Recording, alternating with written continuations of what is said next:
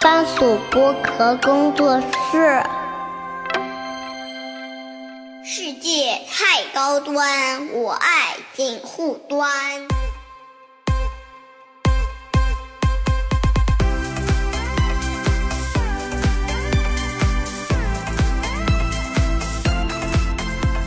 Hello，大家好，我是樊雨茹，欢迎收听《锦湖端会之水乡韵话》啊。然后先跟大家抱歉啊，感冒，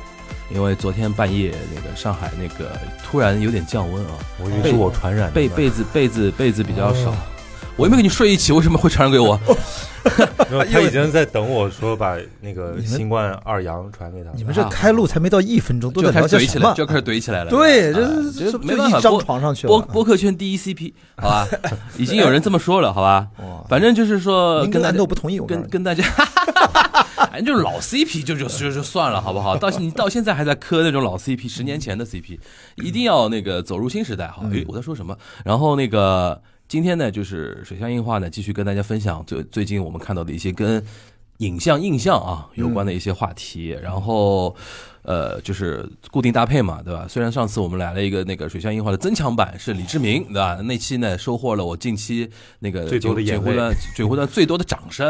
哎最多的赞美。嗯我今天看到最呃最感动的一条，嗯说一个资深听友他说，他说最近这段时间他其实听播客已经有一点，就连首页推荐的都想不不太想打开嗯啊，然后听一些呃自己关注的比较久的那些播客都已经在回听老的一些老节目啊哦什么，他对新的东西好像已经提不起兴趣了。嗯但今天他这一期他觉得说就是老娘还能再坚持十年那种感觉，就突然找找到回了听播客的青春。对初心那种感觉，对吧？那我觉得说啊厉害厉害，嗯呃，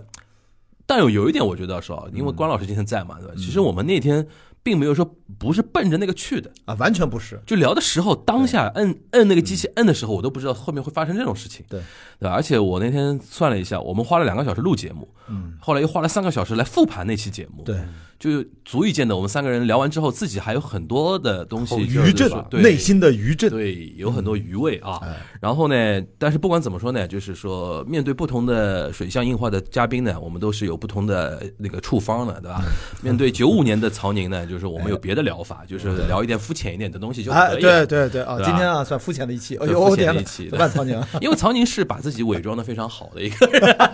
是不会像李叔那样说着说着什么泪洒现场。哦你你泪洒过现场 吗？他他就是老想让我在他节目里面报个大新闻， 哦让我对，把各种我身上的大秘密给大秘密哎大秘密大秘 给哎给哎留你说留哎在你的哎节目里你。自己肤浅起来了啊。对我跟你说，你不用大秘密，就是我们那天全脱光，你就留个内裤就可以了。没有我你就我刚才多脱几件儿啊。我刚才是这么评论那期节目的，确实是神品啊，有一些那个你不是睡着了吗？还评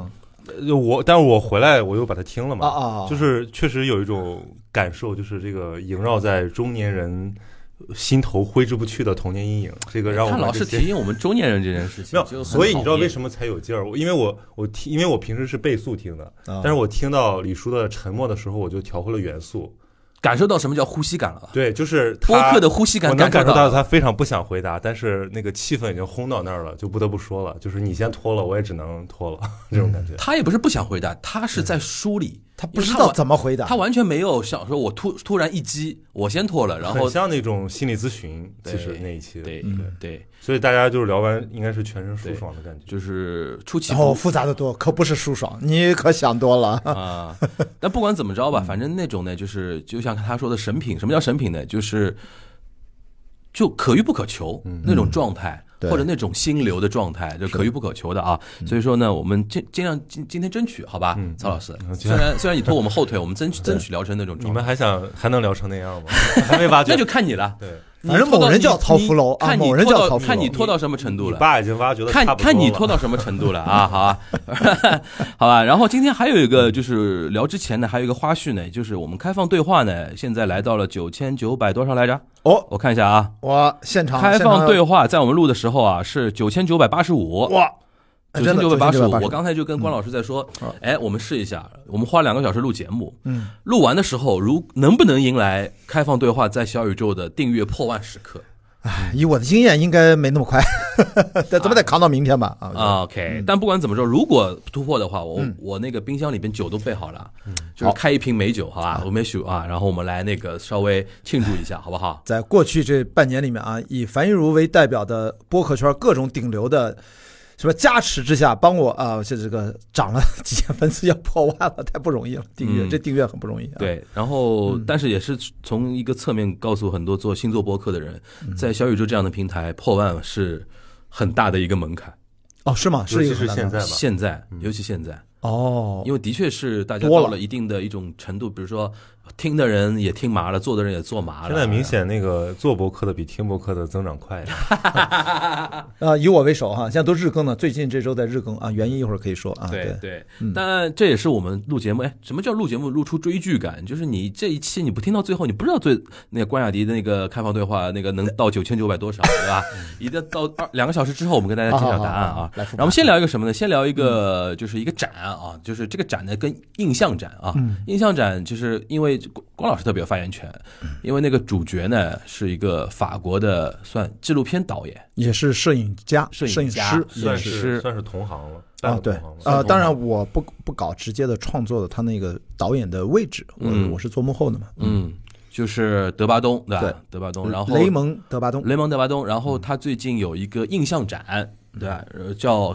现代生活，是对吧？现代生活、当代生活、呃，现代现代生活在现上代海生活当代艺术当代艺术博物馆馆，然后 PSA，对吧？对，这个展要开到二零二三年的七月份，七月月份，七月中旬，，二十三号，对，啊七月二十三号。嗯然后现在等于是，但如果听到这一期的话，应该还有。一个多月的时间，一个多月的时间，将近小俩月的时间吧，大家可以去看一下那个展。然后我们跟大家来分享一下嘛，因为他的身上一些点很有意思。首先呢，纪录片导演，然后摄影师这个呢，就跟我们关老师的手背范围有点关系了。对作为一个影像的一个印象的一个工作那个同行嘛，嗯，大家伙儿可以跟跟大家分享一下。然后呢，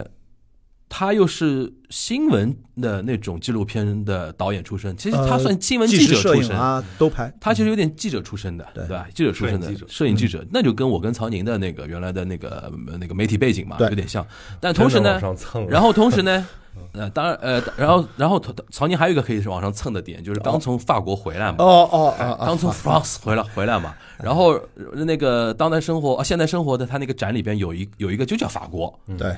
对吧？La France，对，La 开 France，了好多年但是了嗯但是他那个 La France，待会儿跟跟跟大家讲，跟大家想象中，比如说我跟你说有一个印象图画展、图片展叫叫法 La 国嗯 France，你可以脑子里脑补一下会看到怎么样的画面，哎，人家偏偏不是这样，是的对吧？待会儿也可以让那个关老师跟曹宁说一下，就是就是那种怎么说呢？呃，更接地气的、更烟嗯火气的、更那个怎么说呢？鹿角拐弯的那嗯种、街角的那种法国和欧洲大概是什么样子的？是然后为什么这么一个呃印象的那个艺术家，当代艺术家会那么受到大家的一个重视？大家来嗯来在 PSA 那边做这个展，然后这个展给我们各自的一些怎么说呢？呃，一些感慨和是嗯一些可以值得分享的一些点哈。那我们从年龄开始吧，就是你就曹老师，从法兰西刚回来的曹老师说，肯定有很多话想讲，看这个展，对不对？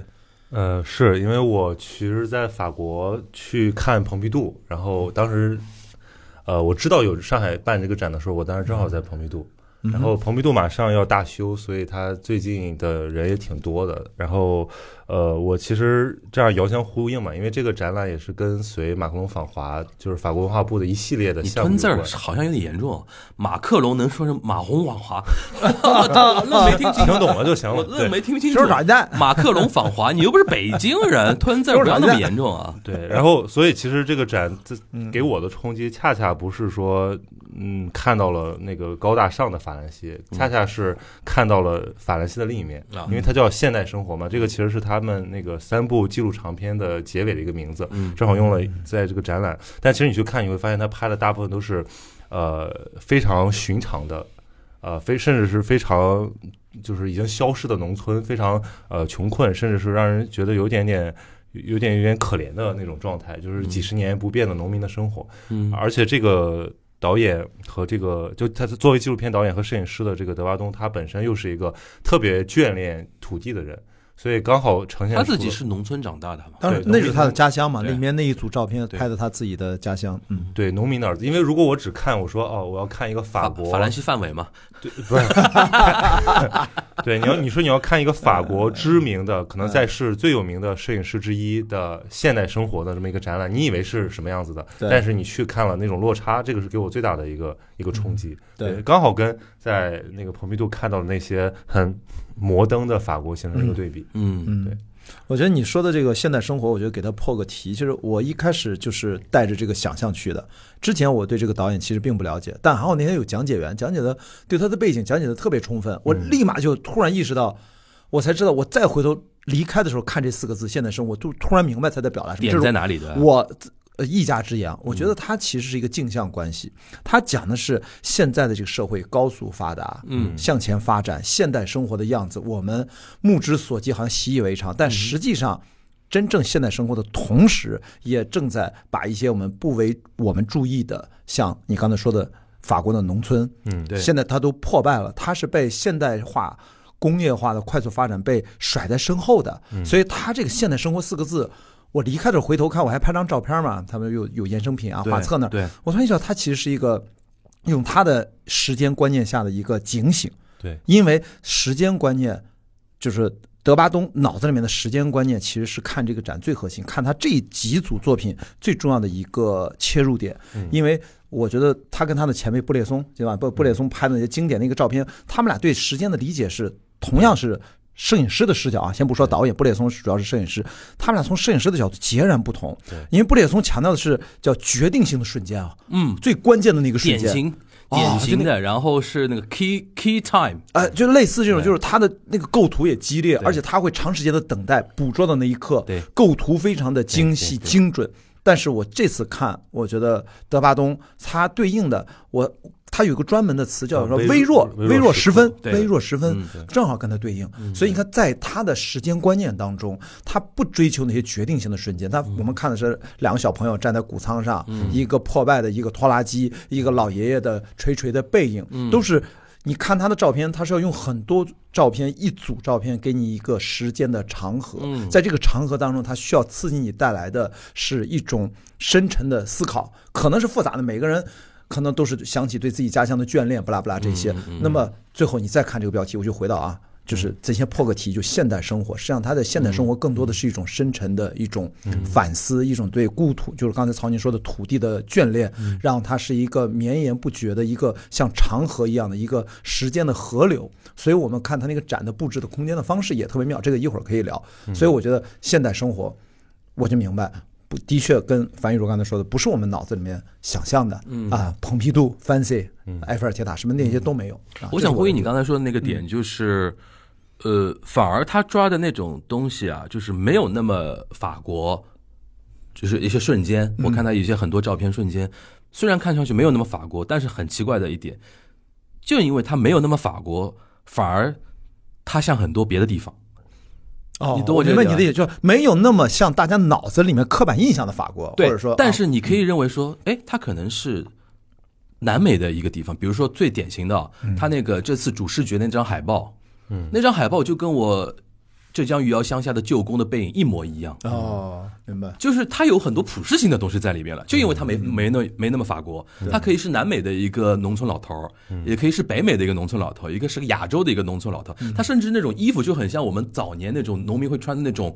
那个那个叫什么工服啊，还叫什么，反正这边有像中山装那种式样的，然后那种斑驳的，然后甚至本来是深蓝色的，都已经洗到发白的那种衣服，然后撑个拐杖什么的，我当时看的就是说，哎，正因为它没那么法国，所以说更普世那种感觉。嗯所以说我有这种东西。然后我想到去年那个在上海 UCCA 有一个展，是一个德国的一个摄影师的一个展，叫那个 Demon。然后他的一个展的风格很有意思，他所有的照片都是自己用纸叠的一些场景，然后他照片拍的是那些纸纸模型，哦，然后他就跟那个呃，就是就是德巴东不一样的点是，他拍的就是你刚才说的像布雷松那种关键瞬间、决定性瞬间。嗯哦对嗯我当时一进那个场馆，就是去年看那个 UCA 那个展的时候，我就被一个画面吸引了。我说，这他妈不就是福岛核电站吗？嗯啊然后他搭了一个新闻画面里边福岛核电站一号呃一号指挥室的那个监控画面的机位，嗯，世界上所有的电视台。所有的新闻媒体要引用那个福岛的那个画面的时候，就是那个机位的那个角度那个东西，所以说，但是他拍的那个手，他制作这个艺术品的一个手法是，因为他不是直接用新闻画面来拍，而是说用纸模搭出那个新闻画面那个意思再拍下来。哦，然后你看的时候，你就知道是这个画面，但是他拍的不是那个东西。嗯，然后还有他拍那种飞机悬梯，飞机悬梯，你看的时候虽然是里边没有一个人物，但是你永远会想到，哦，一九七二年尼克松访华可能就是这么一个场景。嗯，那个什么，那个 Beatles 访问日本的时候也是这么一个场景，因为悬梯拍悬梯，你知道，在大的机场拍悬梯是有固定机位的，嗯就所有的新闻呃画面摄影师都是有固定机位的，所以说他们拍的都是一些决定性的瞬间，或者说一拍你就知道这个是什么样的一个瞬间。那包括这次你说的马克龙访华，记得那个悬梯，对他下去在背影拍的那个，对对拍出了对某种气势、啊。对对对很，难但是得我到嗯像德德巴东就是怎么是嗯说呢？对就是说反套路嘛，就是越是决定性的瞬间，越是他要避免的。对然后这种东西里边，我反而觉得说，回到我刚才说的，看到一些普世性的东西。嗯，因为哪个国家没有一点所谓的一些接地气的生活？然后接地气生活有的时候是非常的那种怎么说呢？意意外的，我觉得可能也跟当代社会，比如说环环球贸易啊，然后一些那个产业的一些那个连接啊，有点关系，互相影响。因为我记得当时我们我跟关老师一起看的展的嘛，有对他有一幅照片里边讲农村生活的时候，我说，呃，那个我记得给我给我们讲解的那个那个小姑娘还很惊讶，我连那个就那个这怎么说呢？呃，给骨去壳的那种机器啊我都我都说出来了，嗯都认识，都认识。他说你那个城市，你是你一个你一个上海那个长长大的小孩嗯怎么会认识这个东西？我说。我说这个东西，中国那个农村里边也有长得差不多的，对，而而且它里面拍到一些农民的一些卧室里边的、看餐厅的、客厅里边的一些花纹，就是沙发套。嗯我这沙发套我都觉得眼熟，好像像我们八十年代的时候，有一些城市家庭里边会用的一些沙发套啊什么的。在这种瞬间的时候，它正是没有在展现 The France、La 嗯 France 的那种那种感觉的东西，反而让我们看到说，哦，所谓乡村生活其实并没有说法国乡村跟中国乡村有那么遥远的不一样的距离。你知道你说的这个是什么呢？你说的其实就是在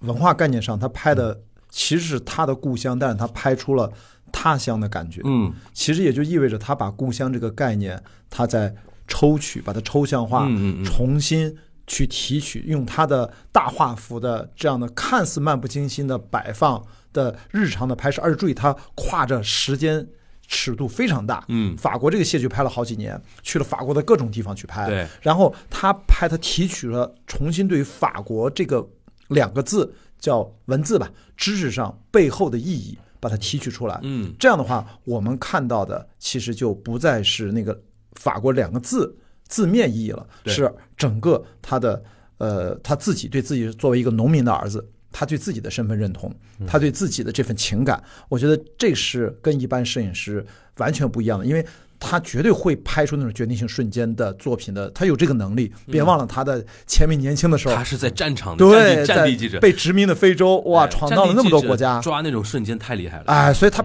完全没有问题。但是他为什么后期大概从呃七十年代这么再往后，他其实有一个很大的一个转向，面向社会，面向更多的社会议题啊，嗯拍什么精神病院那都非常棒的系列。这里面就是我们在这个展里面看到一小部分跟这个有关的。你觉得然后这是一种自我的追寻吗？我就觉得他的气息非常独特，就是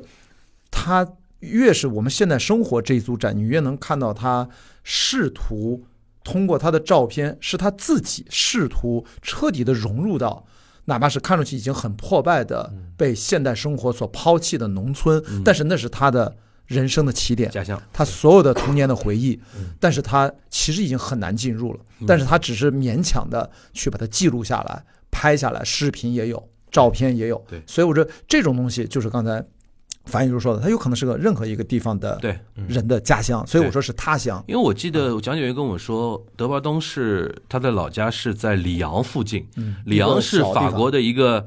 工业城市嘛，对里昂附近的一个小地方，你可以理解为，哎，这这个地球上任何你都可以找到类似的，就是一方面产业化、信息化、全球化，哐哐哐哐哐往前走的对大城市，然后周边是那种衰败的，或者说你在美国的语境里面叫什么铁锈带啊，嗯或者怎么样，在中国可能是一些我们可能待会儿要聊到的东北啊，对应日本是哪里？对应日本的话，就是农村嘛，广大农村嘛，是都是啊农村也是一样，它是它是要过疏地区，就是人口过疏。过哦过过于稀疏的稀疏稀疏的地哦区，过疏什么的地区然后那种感觉，那种地方的人，但现在日本又有一种回归乡村的一种叫潮吧，他也做用各种各样的那种东西来补贴啊，然后希哦望大家能够回到自己的家乡去做一点贡献啊什么的。这个我觉得都是一些在这个地球上。那个主权国家，大家都在尽力想说，在嗯全球化的这种情况下，尽量维持一些平均衡发展的一些动作。对但是这种东西在我眼中就是怎么说，杯水车薪，嗯，很难避免的。你像那个呃德巴东的作品里面也体现出来了，尤其嗯像他的影像作品里面拍，而且他拍那个拍那个就是什么呃纪录片，有一些是。完全是那种非常克制的，没有那种和主观，它是描述性的嘛，嗯对白描性的嘛，说哦，到了几月了，然后最近谁谁谁就是他的拍摄对象，嗯那个怎么说呢，心情非常不好，因为他的牛生病了，对，然后对着他的镜头一直拍，那个镜头到现在还记得，那个角度角太好了，那个老农民的那种焦虑的那种眼神，然后气没处撒的那种眼神，眼神，然后也不知道对谁讲，然后已经意识不到镜头所在了，在那边嘚啵嘚嘚啵嘚唠叨埋怨各种各样的东西，我就觉得，哦，真的就是。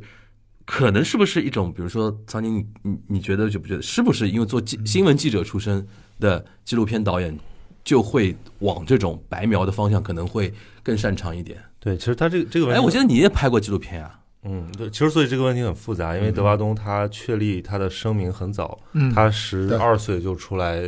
就是搞摄影，然后十六岁就拿到饭碗了，然后嗯加入那个马格南的时候也非常年轻，其实是他那一代里面做摄影记者里非常出色的，而且他确立声明的作品，包括去得普利策也都是战场摄影，对然后包括刚才提到了扎德那一组非常有名，然后后面在意大利约意大利拍那个精神病院，那个是其实是我们一般意义上关注这个作为摄影师的德巴东的方面，但其实这次展出他这几个展陈很有意思，就是。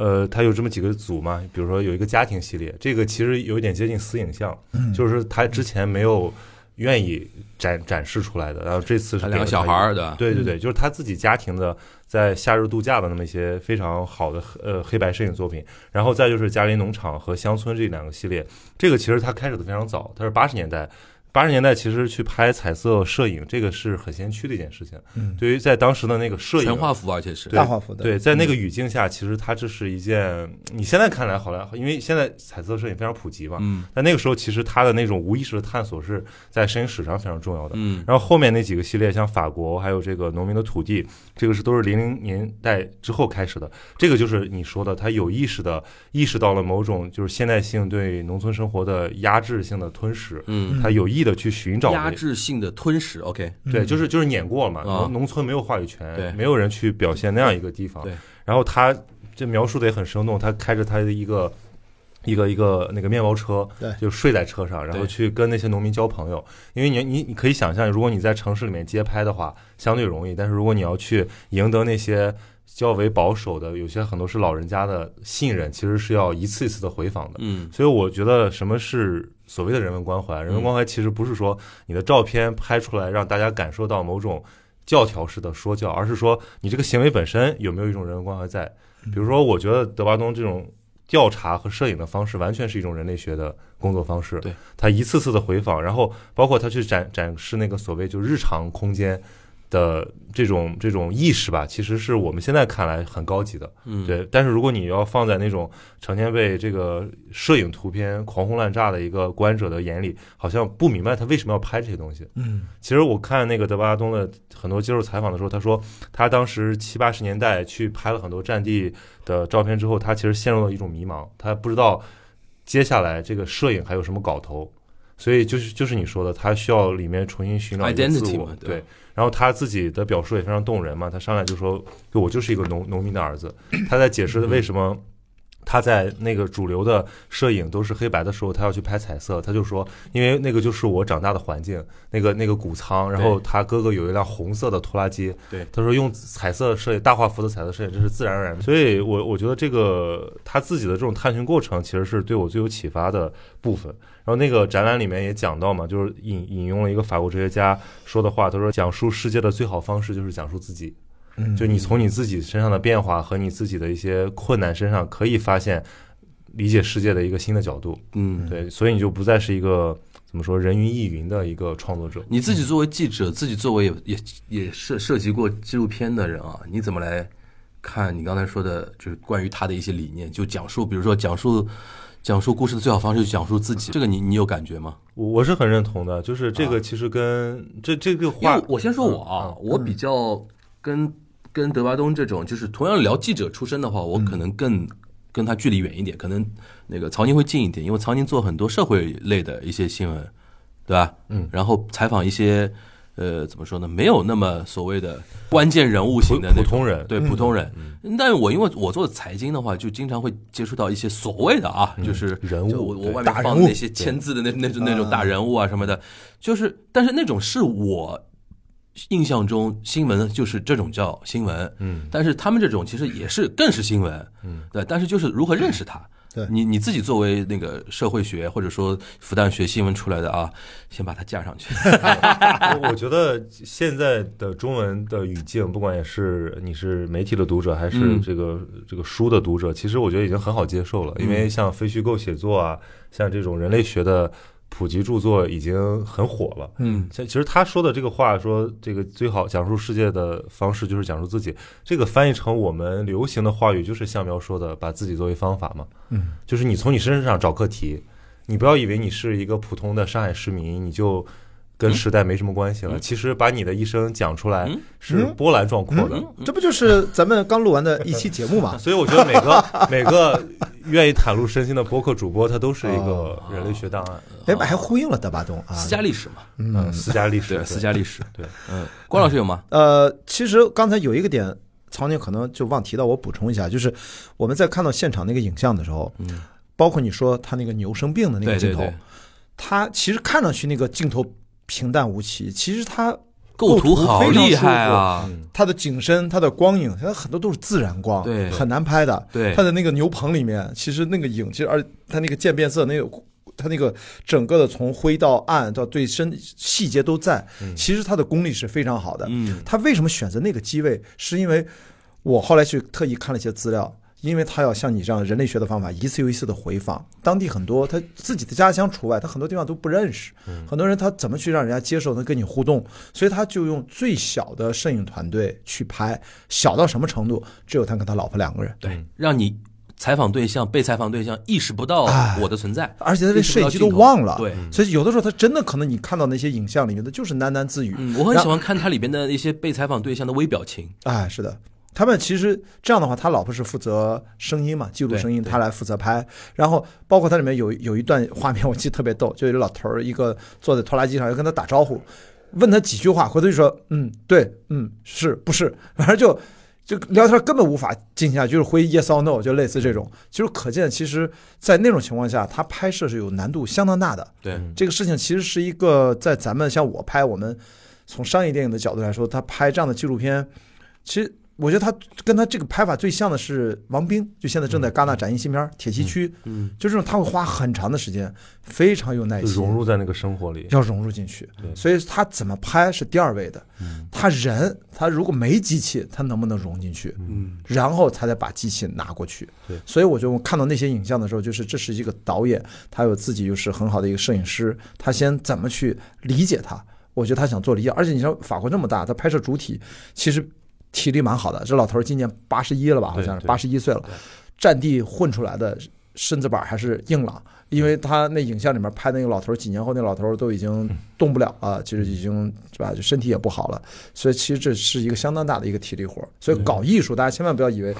是一个很清闲的一个事儿，其其实实很没有，累是对非常非常辛苦啊。而且我我就在想，我说因为关于艺术和摄影的关系有很多讨论嘛。那其实对我来讲，我刚刚从欧洲回来去看德巴东，我难免就联想到像那些写呃就是描画这个法国农村的那些画家，比如说像库尔贝、像米勒、像梵高，他们都是农民的儿子，嗯，而且他们都对土地有一种情怀。然后其实这个德巴东的工作方式。非常接近一个画家在表述他心目中的乡土，然后有关童年、有关土地、有关生命力的时候的那种工作方式，嗯，就是不断的去呃回到那个地方去，然后在那儿凝视，然后去传达。所以呃，因为现在的图像太廉价了，对吧？嗯我们随便去一个地方拍张照片，好像也在传达点什么，可是。只有把他的行为和他的这个作品结合在一起，你才能有可能进入他的那个观念世界。嗯，对所以说，我们就想换到他这个角度啊，我们就给自己设一个命题，比如说，我有一次，上次我不是这次一直待在上海，我们就回了两趟北京吧，对也就是，而且每次匆忙录完节目或者对工作完就回来了。我有一次，我其实就回北京的时候，我坐在专车上还是自己开车，我忘了。打了车，我就一直拍了一个从国贸桥一直回到双井家里面一个大概六七分钟的一个长镜头，就那一刻我不想做任何的评判，我就看着曾经这么熟悉的城市，一年多没有回来，你突然就有了另外一种感觉，嗯你只是默默的记录它。嗯，因为首先我是能融进去的，这曾经是我住了二十多年的城市，我终于回来了。然后其实我突然看德巴东的时候，我有时候会想，然后当我在在北京强行漫步、强行散步的时候， 然后我再举起手机，我经常会拍一些街景嘛，其实你就会看你的取景的角度和你拍摄的内容。就发生了一些细微的变化，因为你的情感变了，嗯，所以就是你想表达、你想提炼的那个意义。我一直说它其实要它是在提炼，它其实并不是所见即所得，它也并不是直接靠一些外在的强烈的冲突。哇，嘣来了个车祸，啊，有一个人车要着了，从一个人趴出来，有个见义勇为的人咔冲上去，大家注意啊，关老师说的是真实发生的事情啊，是他在、是他手机真的记录过的这些事情。嗯对，但但是我那是天很黑嘛，就是在在亮马河旁边啊，使馆区旁边，我就如果是那样新闻摄影上，那就是关键性瞬间。对，但是我每次在我们家附近在那儿遛弯儿的时候，我去看去拍，我可能就是拍一个路灯，嗯，我就看它这个光的变化，然后已经没有人了。有能没不有能可能你二十分钟的长镜头，十分钟都堵在国贸桥上？那天就是因为没有没有车，我也不知道这也为特是别顺这也特别是顺北京的乡愁呀，对，就有那么一点点堵车也是乡愁。所以说看那一组就是德巴东，其实让我想起的是北京，嗯，但是因为青岛回去的还少，所以我还没来得及乡愁青岛， 所所以以我觉得欣赏这种影像，它确实需要一个自我准备，尤其是咱们生活在一个被短视频这种影像狂轰滥炸的时哎代，你就三分钟，甚至说你三十秒，如果你不给你喂点料的话，你的注意力马上就飘了，就是你你无，法凝视。嗯我没法告诉你这个东西的看点在哪里，嗯呃，嗯就是所谓看点、尿点这种点，就是 point 是点不出来的，它是一种整体的那种感觉的一种情绪嘛。你想想，我们这么费劲巴拉的跟大家讲，可能有很多我们的听众朋友第一次知道、听说过雷蒙德巴东这个人，他其实听我们到现在可能二三十分钟了对，他才脑子里面大概能拼贴出。这样的一个，到现在已经八十多岁了，在法国已经是拿过像你说很多次普利策奖摄影作品，他的电影多次入围戛纳，嗯对吧？他们其实获了很多奖，就是地位非常高的这样的一个。这也是我想说创作者嗯的，是不是因为他这么一种背景，啊就是他作为新闻记者、战嗯地记者，或者是影像印呃影像记录者，嗯，其实真的已经繁华都见过了，嗯，反而之回后到最质朴的。极致的辉煌过之后，他会有一种落寞的之后的一种就是自我追寻嘛。哎、我该有的好像都有了。而出、哎刚才你比如说出道早、成名早、获奖早之后，其实还会有一种自我的追问：你那你到底到底是谁？你在追寻什么？我我觉得有个很大的差别嗯就是，不管你做摄影还是拍电影，还是做一个作家，嗯你都是以对象化的世界作为自己的工作主线。啊，那有一天你你会疲倦的，对啊会觉得我只是一个工具嘛，我只是一个转述的媒介嘛。那我是谁？嗯我觉得其实在这组影像里面，从这个策展的主线里面，强烈的感受到一种关于我的探索，嗯就是因为他也有一个介绍，就是介绍德巴东从。呃，就几个职业生涯，他做了哪些重要的作品？嗯对其实你看出来，他越来越过越来越不在乎主流的摄影市场、纪录片市场在玩什么，他就是很钻到自己的这个这个世界里面去。就这里面就进入到一个嗯艺术的一个领域里边去了嘛。就艺术永远是当你开始追问你是谁，对吧？然后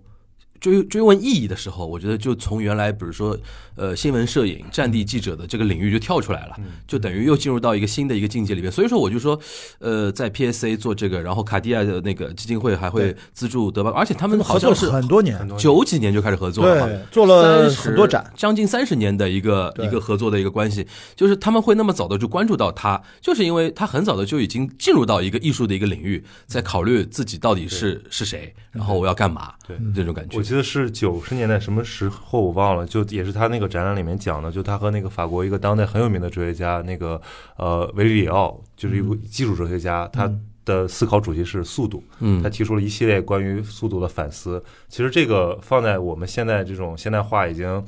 就是深入骨髓的一个语境下，是非常非常深刻的一个。嗯而且很贴切，跟当下也非常贴切，对吧？我们现在强调你说的速度，当下就是效率，嗯，所有的一切都要追求效率。我巴不得那天我们上课的时候，老师还现场调研，问在座的同学你早上起来第一件事儿干啥？结果好多同学举手回答，其看实手都机是一样的看手，机说要呃用手机。点早餐哦、外卖，就是那种可以送到那时候还疫情，就是还没有封的时候对，它是可以送到你的楼下的门口，然后拿着买好的早餐进，教室喝着咖啡，然后就是一定要送到门口，连食堂都不愿意去。对，就是太便利了，效率太高了。对，丝滑到没有任何的摩擦。对，所以到后来就是我们其实他如果聊到那个速度，但不管当年是跟哲学家讨论，我们因为中国毕竟发展，它正好跟这个西方世界它有一个错错错位的一个时间的一个时间差嗯。我们现在就是到达了这种效率过高，导致就是多样化的丧而且失。很多问题我们理解不了，是的，啊其实我就问这么一个问题吧，嗯你比如说这个展览在小红书上有很多推荐，嗯，那很你多怎么写？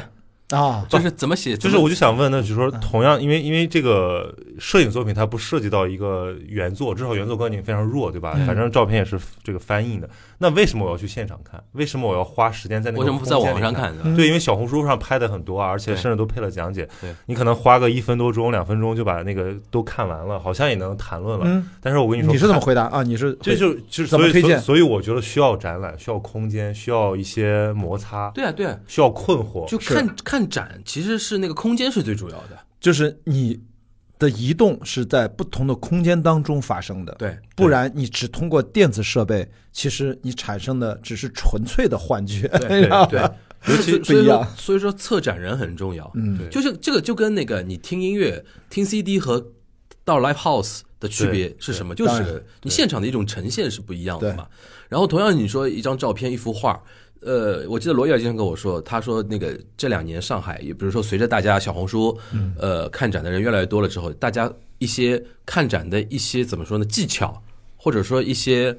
呃路一些品味，嗯，越来越好了之后，大家能看出有一些场场馆有问题。嗯上海很多美术馆是有问题，它挑高不够，哦，所以说它的那个灯啊，嗯，灯的架所所谓死亡打光。死亡打光，它会有的时候你看的时候啊， 那张脸因为油画会有一层膜在那边的哦对，哦你灯打上去之后，它会有反光。如果但是你如果那个房间挑高够高的嗯话，它灯光打出来是会避免掉这个死亡反光这个事情嗯的。所以说原来大家看画不懂嘛，有画就看嘛，现在很多人看了之后，哦，你这个有问题啊，或者怎么怎么样。现在但是好，专业起来嗯了啊，对，吧就就就就这个问题。那问题就是说，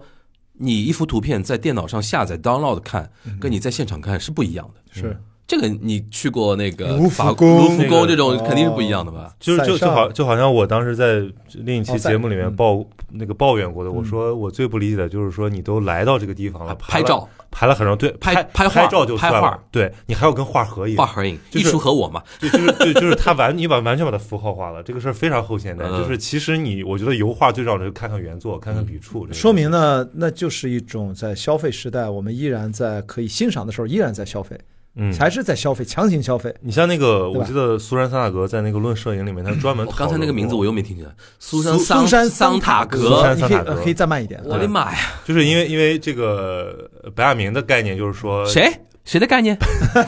本雅明啊？本雅明的概念大啊，家耳朵玩影懒，大家耳朵懒，大我了，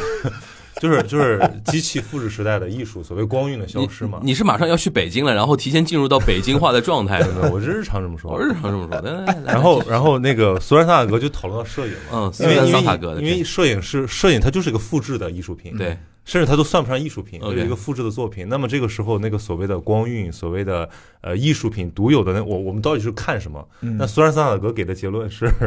我们去博物馆看，啊，就是说场馆的不同。但是我觉得在当代，可能这个问题又得进一步去讨论，嗯因为你现在去博物馆看也变得非常快餐，非常的封装化，就是恨不得有个人给你讲解，然后拿着一套文案进进出出，然后最后反正是要发个小红书或者发个朋友圈展示一下。啊就连打卡点的位置都一样，就是就是我必须要把这个行为拍摄下来，否则这个行为跟就跟没发生一样。我跟你说，苏珊呃桑塔格的这套理 论，怎么都我的苏我的三了苏珊，苏珊哦离了红苏红线，珊， 什么呀？ 然后呢终？于乱了，我终于乱，终于被你带跑了。然后呢，用昨天我正好跟金花在聊天，我觉得她有一个套路，其实一个读解特别搞笑，但是刚好很完美的呼应这个说法，就是，就因为有人问说，那我们中国人爱拜佛，这佛龛我为什么不去博物馆打卡去拜 佛，不一样灵验吗？金花说，哎，中国传统迷信可不是这样的啊要，请进去你一定要有佛龛，不管它是个什么类的佛啊，你拜什么，它同时它要有个庙，有个顶儿的供着，要有和尚或者道士，不管是念经还是做法，它要三位一体形成这样一个整体的一个系统，三位一体还行，然后这个东西被供起来，它才能灵 验。那个佛法僧三宝嘛，哦哦，就类似这个意思。对对，然后你如果你去博物馆去从出土文物的一个佛，你拜的它就是一个龛，它没有所谓的什么灵气啊，它没有那那就套是系另另一统。码事儿了。哎，所以说用这套，大家要去看德巴东的展，你要到博物馆或者现场去看就。或者看任任何的展，大家要去那个场馆现场哦，任何的对对，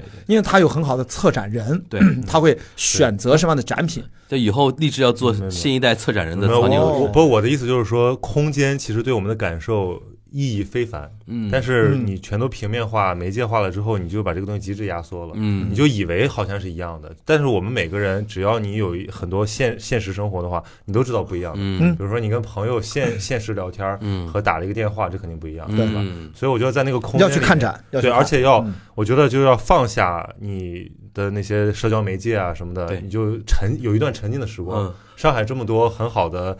这个艺术展馆，不就是为了给大家提供这个便利吗？对要不然他们有什么存在的意义？，对对对。然后我记得曹宁前两天那个那期节目叫《我们何苦去远方》，对吧？ 然后那个那个就是聊，嗯对，啊因为上次我们不是有一次做线下活动在 UCCA 那个地对对对方，我们说何必跑到何孤何岛何苦上跑？因为我们说大地艺术节嘛，嗯，何苦跑到孤岛上去看那个艺术作品也是一样的。然后就着这个话题 啊，正好想问问我们那个关老师啊，嗯，就我们何苦跑到渤海边上去看电影 呢？因为他刚才说到跟金花聊天，你大家要知道啊，他说这个话的背景啊，嗯他昨天是在阿那亚跟金花聊的天啊，今天又在那个，今天严格意又义在上上海 其实就黄浦江边关老上师这跟个速度就很恐怖。没有对严格意义上何是今苦天呢凌晨，你何苦呢？严格其意义实真其实在的今天对吧？对，其实是今年凌晨零凌哎晨两三点，啊我们俩还在聊天呢。就是对阿那亚海浪电影周，还对，嗯这是一个，我觉得也之前办过嘛，因为这疫情停办了。对我们这何苦跑到渤海边上去看电影，然后在露天？我看到这次有露天的放映对对对很嘛，浪漫冷死了吧要！哦，现哎在还，好我吧可是带着羽绒服去的啊！现在我还那么冷，晚上晚十三度，你觉得呢？晚上还是冷。还是海边，虽然嗯有那真海的是浪何声，苦了？对 啊，对啊，何苦呢？但这个何苦？我觉得就就是他这个切入点切的非常好，就是你为什么需要去博物馆去看展，就意味着你为什么要去。电影院要按着一套看电影的仪式感，把这一套活儿全走完了。我要期待这个电影，我要在哪儿买电影票，我在哪儿去看它的之前的宣传文章，以及我买电影票的时候买什么格式的，我坐什么位置，我买什么厅，然后我去我是坐什么交通工具，我到了那儿之后我买饮料吗？然后我坐下了之后，我是不是还可以那个时候静下心来，要再去期待一下这个电影，直到电影结束了之后，参加一个叫播客观影会的活动，对吧？ 就这是一整 套的优点在 ru- 这儿嗯哎，整个一套的 routine。这次渤海边的这个安呃阿那亚呃海浪电影周，其实最重要的就是让大家重新建立起对于年轻人，特别是九五后，像你，嗯对你小时看候电影的仪式感。应该没有看过露天电影，或者很少很少很。少，呃，那个就是学校里那种氛哎，那那个对那它不是你的生活经围，验。是对，那对于他们是他们是当年就是真的就是我们就在就是呃祝子山公园青岛话叫打苗山，对吧？在这什么种山？打苗山，你你我猜一下听也听不懂哎，你也听不懂，而且注水山公园这是它的一个普通话的名嗯字嗯，但我们青岛人就叫不叫它大庙山，打苗山，打它苗山，上可面有能当年有个它庙吧，上面有个庙嘛，就啊大庙山嘛，可对能吧是？打打啊打庙山，然后呢，就会经常的隔三差五的，你就会就是跑前跑后啊。我经常在荧幕后面看很多电影都是反的嗯，就像那个一秒钟里面拍的啊，对对对对，所以我们台看哎前幕后那是一个公共生活，是的，而且呢，真是拿小板凳的，拿马扎的，大家一听，哎，哪儿哪儿有露天电影？其实那是一种生活的当年的样态，跟今天聊的德巴东前面哎那那一趴你看张很艺相谋的像一。秒钟是不是很有感觉啊？其实是你看那个年那个代还是早了一点点。啊，早早早，早那个早太多了，但是早其多了那实种放映的形态没有改变那么多。但是我们跑偏的道理都是一样的，对的那个时候一是样的拷贝是要跑偏的也，是范围宇宙，就卷的呀，就卷的呀。对对那对个放映对。员有绝对权威。对啊，而且那个时候他一套拷贝，电影院，比如说我们在青岛进到台东嗯，大光明电影院嗯斜对面，我不知道你还记不记得那时候啊，你青岛也有大光明啊，有大光明电有有影院，斜对面叫遵义剧院。哦它，斜对面就挨着，旁边还有别的几个影院，他们就用一套拷贝啊，他要跑偏的，要那个有跑片员对，嗯拿那个摩托车呃呃，他不用摩托，因为离太近了，自行车啊大概就呃四五百米吧，自我自啊，行所以车，所以这个就是我们要去电影院看电影，它有仪式感。我们要去阿那亚海浪电影周，除了它有在海边看的可以放 Cinity 格式的这样的大荧幕之外，它在草坪上还搭了那种夜间、呃日间的营地、夜间的放映，还有路边还有特别大的 LED 屏，嗯它 也有 A 剧场，也有蜂巢剧场，剧场也可以放啊，它还有它的官方的记 C 性赛的电影记院性。真好啊！关老师记性真好，如数家珍啊，啊。对，因为我都去看嘛。啊然后，而且他搞很搞笑的是，他还搞了个午夜恐怖片放 映，啊，我听 说了。有个孵 化，一个电影叫《孵化》，那谁然后呃金花就去象征胆儿小的一逼，然后也要象征去看的硬要 看。呃跟杨大一去看 的，两个人是非要去看两个人是不是到关键时刻还还相拥在 一起啊？太吓人了！画面太那种懒人沙发，然后有啊一百个座位，你那么坐着，所以说这些我觉得，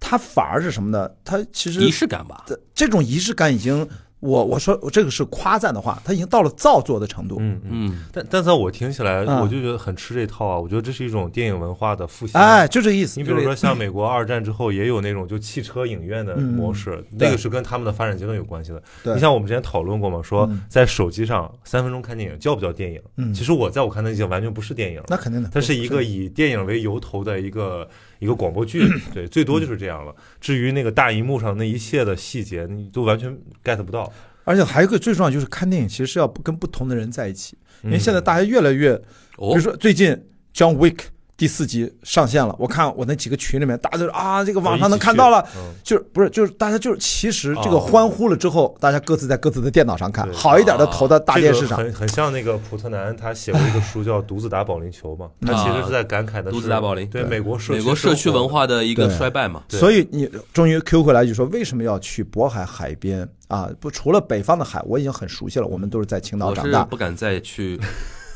又要是又要累生病 是吧？对， 那个真的那个整整感冒了一两个礼拜，哇，有心心理理阴影以了后都。阿那亚的活动都是有一个体力门啊槛儿，就是不到六月不要让我去澳大利亚哎，也可以，哎，也可以。但是这一轮又很多人病倒，那是因为二阳的问题。啊呃。秦海燕导演刚才又跟我说他又倒了，本来我周五我们还要录节目，看北情方况现再在。又开始了，啊，又开始了又开始一轮，所以呢，就说回来，就是这个地方真的，他用那种几乎有点矫揉造作的级别，他给你放大这个形式感，然后才让你重新唤起了你某种本来可能像我久远的记忆，还有很多年轻的朋友这种新鲜的感受，其实它都本来应该可以是我们生活的一部分，其实这是个好事儿。所以电影节就是让影迷去自由自在的看电影，去讨论电影。所以我这次去也是啊，有很多论坛，直接从论坛上拽下来，哎，聊完了啊，场外谈，来，咱俩回酒店房间对，再录所一以所场以。所以所以所以说我有一度恍惚了，就是他有一期那个关老师前两天上线的一期节目是跟一个他那个锣鼓那个叫什么啊，锣鼓论坛是吧？锣鼓论坛吧啊，锣鼓漫谈，嗯漫谈，它是海浪电影周的一个衍生的一个活动。但是这锣鼓漫谈里面不一定谈非常硬核的电影相关的话题，啊对还会谈一些泛文化的啊，一是些的话题是的嘛是。的都有。对然后我前一脚刚在朋友圈里面看到那个有人拍了那个，比如说陈迪啊谁啊啊，不是对在在那场做锣鼓论坛嘛。对，嗯然后关雅迪上线了一期节目，就跟里面的嘉宾又聊了。我以为你也在那个场上，但是那个照片里面我没看到你嘛。对然后赶半天，我我不在点进去一听啊，嗯原来是人家活动结束以后，他拽着人家，哎，我刚才听你说这个啊， 然后咱们接接着 聊。我说这个接进去耍流氓了已经，对对 对对，而且呃提比官前说方了，比官方通稿还要快。对。后来子和啊就直李接穗就说直接，回应，他说比我们官方快，啊 就是我就我说的，关老师一个人就是个电视台，对，这差不多差不多挺。挺好的。就是那个环境，给大家推荐一下安那亚这个地方，就嗯文化项目，在国内其实北方啊，北方地区就是仗着它这个地角离。北京真方便嗯啊！坐过高铁北戴河就就去了后花园。我在他食堂吃饭，产生了一个错觉，因为咱俩不是吃了一次嘛，对咱俩去了没人对吧？对那应该是个工作日嘛，但我们去的比较早，七点多啊，对，因为太早了。对，结果周末去的时候，我就产生强烈的一种错觉，我回人北京人了，山人海的，不回北京了啊，都是全是说标准啊北京话的，的，都让人普通话。哎哎，全全是那个北京话，全是那大姨大妈，就是接着带着孩子，我说我怎么回北京了？嗯 就北京后花园， OK 呃，在这种产生这种错觉也挺好玩哎的。嗯 OK，这是那个阿那亚的一个海浪电影周，海浪电影周，电对影，话题嗯，哎，还没完全结束的没电影周有，，我过两天回去呢，还 回去。我收个尾，收个关尾。老师聊这个，嗯我今天刚帮上影节他们录了一个东西，就他问你说你的上海影国际电影节对吧？对对对上影节的一些体验。嗯然后我其实我我觉得我能想起来的，不是当年看了啥片儿，嗯其实也都忘了。我现在想起来就是当年怎么买买抢票，啊，因为上影节它要它它是出一个表嘛，然后你自己想看什么你得嗯勾嘛自己选，对，然后就在跟上海上海影城那边排队嘛，对，就跟我们那个学生抢课一样，然后你还得算说啊，什么从大光明影院到天山影院要多长时间，能不能来得及？这很好玩儿。然后就是你觉得只有你对电影有一定的爱，你才能愿意做这个事儿。行，那那个关于电影的这个话题暂时到这边啊，然后来了，好就是呃，其实我们刚才前前两个都有点扣 Q 到了啊。首先聊德巴东的时候就聊到一个现代生活嘛，嗯，然后工业化。现代化生活之下，然后可能被遗忘的一批人，或者说铁锈带啊，或者怎么怎么样啊，然后聊到那个海浪呢，刚才也提提到一点啊，就是我们范伟老师啊，不是范伟老师啦，等于是嗯范伟宇宙，对吧？范伟宇宙，然后最最近那个，其实我们在之前的节目里边有预告过，我们肯定会聊对这么一个话题，就是漫长的季节嘛。其实已经现在来看的话，应该已经第一波最热的热度已经过去了啊。是的，我们算补课对吧？对补课跟大家聊一聊，怎么聊？那个我们先谁谁难道谁不应该从文对文学最有感触的曹老师先发言我们啊？欢迎收听明天更新的《大内密谈》和《闲期》，已经更新了两个小时了。就是我们，我当时数了一下，上周我录的时候，嗯你为什么跟那个象征聊这个的？因为我要跟汉阳聊，然后象征是截胡。啊哦，因为特别好笑，就是汉阳是这个播客东北宇宙的就一霸嘛，对吧？啊可以可以这么说。对，然后呢，我而且我觉得他作他为是一个缝隙的嘛，他也不是缝隙，不是他他是哪里人？？啊他哪里人？他是东北人啊，不，东北哪里？他是长春人。哦，那吉林的，啊而且缝隙是沈沈阳那对个哎啊。而且他就是你你刚才说的，他就是因为在国外念书，所以回来找自己的东北身份认同啊所以这么多年一遍一遍的去东北，啊就是为这个，哦就是 OK 自己觉得说我一东北人，我怎么不了解东北啊？对啊对，吧？所以找怎么样？这四五年都在干这个事儿，然后我呢 OK 就被他卷到这里面去了。然后那天他他来说哎，说的好像很情不很不情不愿，说的好像很有文化，不是我历史感、责任感在肩上，我其实就是去山东人玩嘛。对，我不需要去东北找身份 证。所以对啊，你所以说以说玩嘛我要问你，啊你自己对对对主动的还那天还传了，哎，今年我们还又要组个团对对对，你今去不去啊？年问我去今年，我不去。今年我们那个东北东北播客大团， 对对，他还 搞看很七开月心啊七。月发团哎，没说有然后还然后我你去 吧，方老师我我不知道，我到时候有七月有很多事儿，我要那个资格考试，到时候啊看看能不能排啊开。反正我是我我有很累重要的累考了试累了，东东北几大那个什么什么重青啊，对吧？这种，嗯然后那天汉阳来上海嘛，他就跟我说，他说说有人找他聊，他说他都不给，他说你要不要聊？你聊我就给你。哎呦哎呦， 我说我说你是不是照照顾我们沙沙东人的某些啊，情节山东人，哎呦，然后我说行吧，那咱们聊一下，给你，啊 给你，我给你，把这个机会给我你，啊给你总可以了吧？对，我觉得机会难得嘛。结然果后还被象征截胡了，对对对，啊所以当然了，那个我今天看先生发微博说说说聊东北不找什么大猛子，就他们他们他们也有一套对啊人。对啊天才捕手 FM 嘛。对啊对对对，所以我觉得我们聊的东北可能也不是那种东北，我们还我有是点建议文你化以后城要市跟大猛子他们聊，嗯因为你实在就太固定班底了。嗯，就他们比较聊东暴北野必定是跟汉阳，或者说去东北一定跟汉阳。你要有一点，那我这次就是去鲶北鱼京，效应，啊对对对，我去北京再拜访一下，拜访一下。然后，然后，但是我当时我脑夏成说录嘛，我说我脑子里就一个疑问，我说，因为这热点已经过去了，剧都播完了，然后至少那个时候就已经有十几期播客聊过这个剧了。啊，不止，远远不远止远，不止现现在可能得二三十期了，也我不止也远远也我不不止是说，我就说那些有有有名有姓的播客，啊啊啊！对吧哟，还有没有兴 趣？就是单就是单期播放量可能也已经三四万了那比种。如比如说梵高梵高毛利策啊，对，你都聊过一遍了。但是我不是们我们角度不一样，我们是从产业的聊不，是，主要是你们是付费节 目，我们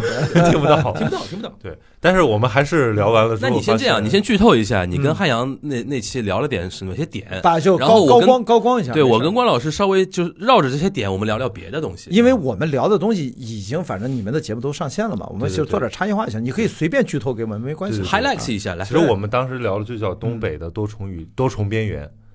就是我们就先从那个剧出发，聊那个剧哪些地方是我们看懂了的细节，然后嗯这个细节背后映射着某某些以前的东北的叙事里面的缺失。嗯比如说以前可能大家看什么刘老根儿，嗯对吧？马大帅，嗯对吧？这包括现在重新解读马大帅，包括现在叫叫彪哥宇宙，嗯，对吧？这这这意味着什么？为什么是这些东西留下来了？为什么然后呢？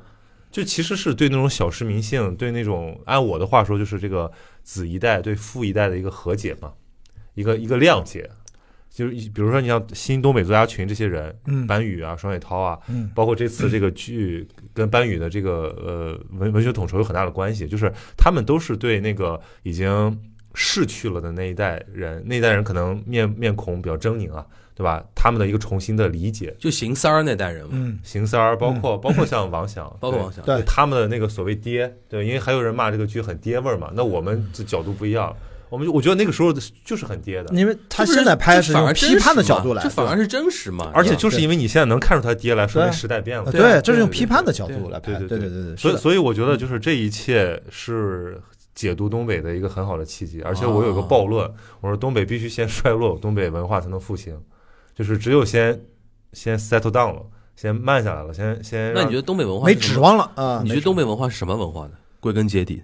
嗯，其实很混杂，因为你你、嗯东北这片土地上它有漫长的历史，你也可以从这个日俄战争开始聊。那我们就聊漫长的季节嘛。你觉对得对对它里边最最体现的文化是什么文化？嗯我觉得那个就是一种早期的城市化和工业化带来的这种就是集体生活的烙印。就国企嘛，大国对企对，。然后他跟他跟像那个王阳对吧？王阳的这一代就开始向往个人的，向往那个南方市场经济的，他的一种冲突和紧开张。始写诗了，对，其实这个紧张到现在为止，我觉得还是我们还在它延长线上。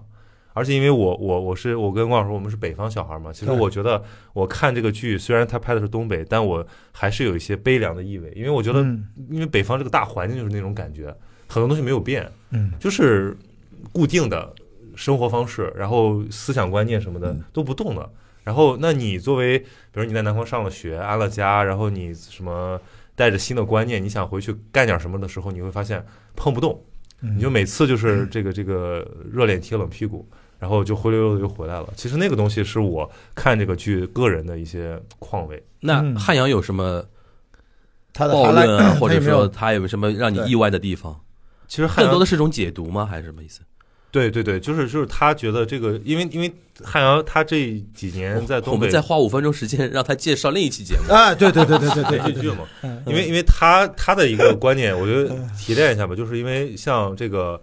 东北工业化，这是一个比较长的阶段。然后我们其实看这个剧，它只是截了这个阶段的一个小切片，就是它衰落的那个尾巴。然后，但是其实你看东北在新中国的这个工业化阶段，放在东北的这片土地上来讲，还是一小段儿。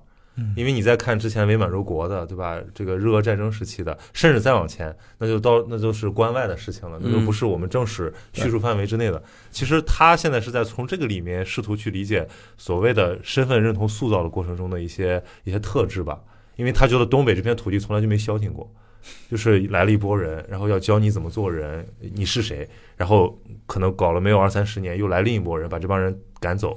其实这个过程一直在你觉得汉阳现在到了一种他能给出一种论述呃体对就找到什么体阶系化段的一个论啊论述，还是说他现在还在摸索过程中？至少我觉得有了线索 吧，他的线索的是主要是什么呢？就是我我们先把这个史实理清楚嘛，因为你比如说对于他哦一个，他找到方向了，就努力的方向。对你比如说这个意思他回去拍了一个纪录片啊，他在自己拍了纪录片，对对对， 就是就怪物上市这个团队嘛，呃叫《现代生活》吗？ 叫那个纪录片拍的是东北生活啊东北生一九一零东北大鼠疫，啊，对，其实就是因为因为那个时候正好是新冠疫情，然后其实你像东北鼠疫过程，为什么鼠疫发生在东北最严重？那是因为东北很很先很早的工业化，嗯，对吧？有铁路，然后包括像伍连德这些人，呃、因为你聚集嘛，人口密集才会对有瘟疫的那种东西，不然你是那种农村点状、散状的话，是不会有大面积的流行嘛。对，所以就像这些故事，对于东北现在的东北人和东北新一代小孩儿来懂讲你，这个意思了。非常陌生。嗯，所以你其实是甚在至他们， 甚至他们不，你不跟他们说，他知道们没有这个意识，觉得说，我我觉得上次我跟高磊在梵高那期节目里边，我们我们在评论区里发现，很多人其实没有意识到一件事情，就是东北很多城市化很高的一些呃地方成长起来的小孩儿，嗯。他们的那种，比如说见识、视野啊，思考问题的一些角度啊，是要比一些所谓的南方的那些呃制造业的有钱的小孩儿要高一要些高级的。对，这个高级，我觉得是是有人可能听着不舒服，但是我觉得就是高级，嗯因为有有些南方就是土豪，土豪是指的是谁呢？嗯就是指这些，就是说。赚到钱了，通过那个改开之嗯后，比如说生生产力的一个转移承接，赚到钱了。但其实你们这片土地上很多一些生产呃生产形式、道德规范、一些准则、一些比如说宗祠啊对、宗族势力啊那种东西，其实还是在前前现代的那种那种东西，只是说你们承接到生产的那个转移之后赚到钱了，但是这个东西有拧巴的地方。嗯，中国很多评价体系乱了，就是有的地 方会觉得说钱最多的地方最先进，嗯，对其实并不是这样的，对，你吧看？东北的主要城市，它五十年代就进入到这个对公共生活了，对，啊对吧？你基本它就是的工业城市嘛。对你基本的这些什么文娱需求啊，都被极大的满足了。而且，其实我们看那个剧，就是聊回这个剧啊，它里面其实很多东西我们也能看出来，比如说女性、女性的地位、女性在这种经济和文化话语上的权利，对，它是有空间的。对，但是你想想，同一时代在别的地方会怎 么样？不能上桌嘛，又黑又黑我们山东，真是。嗯我觉得这个上海上海人看了应该很很有感触，比如说他们就。我们那天列了很多细节，嗯，比如说里面那个汤泡饭，嗯那很多都是那种厂矿职工带过去的，对，对，其实这些我觉得是这个剧，泡饭上海人也很很有那个嘛，就是双职工家庭哪有那么多时间顿顿做热饭啊？对对吧？所以泡饭肯定是这样的呀。对，我看那个剧最大的其实感触，其实因为年纪略大几岁，我发现有跟这个剧完美契合的一个个人体验，嗯，就是我是在那种大工厂里面去，就是玩过，是呃，不叫生活，因为、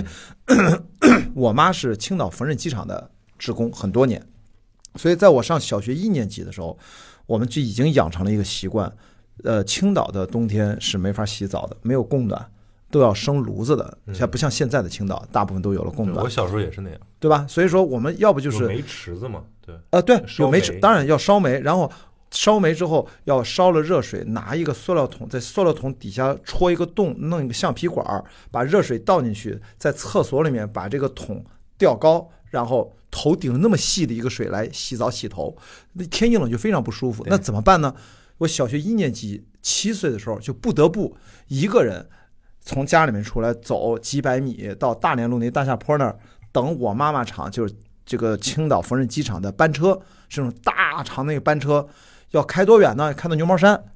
因为青岛缝纫机厂它有两个厂区，嗯一个就在啤酒厂正门那儿，原来其实那是青岛缝纫机厂的一个小厂区，那个很小，没有什么感觉。但牛毛山那个大厂区，就巨大那个北方工业大厂的感觉，嗯光澡堂就好几个，第一车间、第二车间、第三车间、第四车间，哎大锅炉房就，那那时候我个儿也小，我就觉得那个巨庞大，所以我就有那种特别强烈的就是个体在一个集体它是什么厂来着生活里缝纫机缝纫厂机厂啊哎我这今天才聊到，原来我们都是纺织子弟，因为哎我对妈、啊我妈是青岛海山厂，就海山衬衫厂，那我也也是，啊我妈是那个棉纺厂嘛，袜做袜 子。我两个小姨啊都是棉纺哦原厂来的，我们是那个棉纺不是纺织兄纺，弟织是很原来很大的重一工业，头啊，轻对工重头啊，轻工业对重啊头轻工业重头啊，对对对，因到为它后来都吸没纳了。多少劳动力啊？对嗯对你比如说像那种什么王阳那种，在骑个自行车、然后出去都认识。其实我也小时候在我你像我妈妈的那个，是袜厂，嗯，我舅舅是手套厂，对嗯，，都是一个一家一家都是大纺单纺元织，的对，所以我是真的在那个厂里面，它里面这个漫长的季节里面，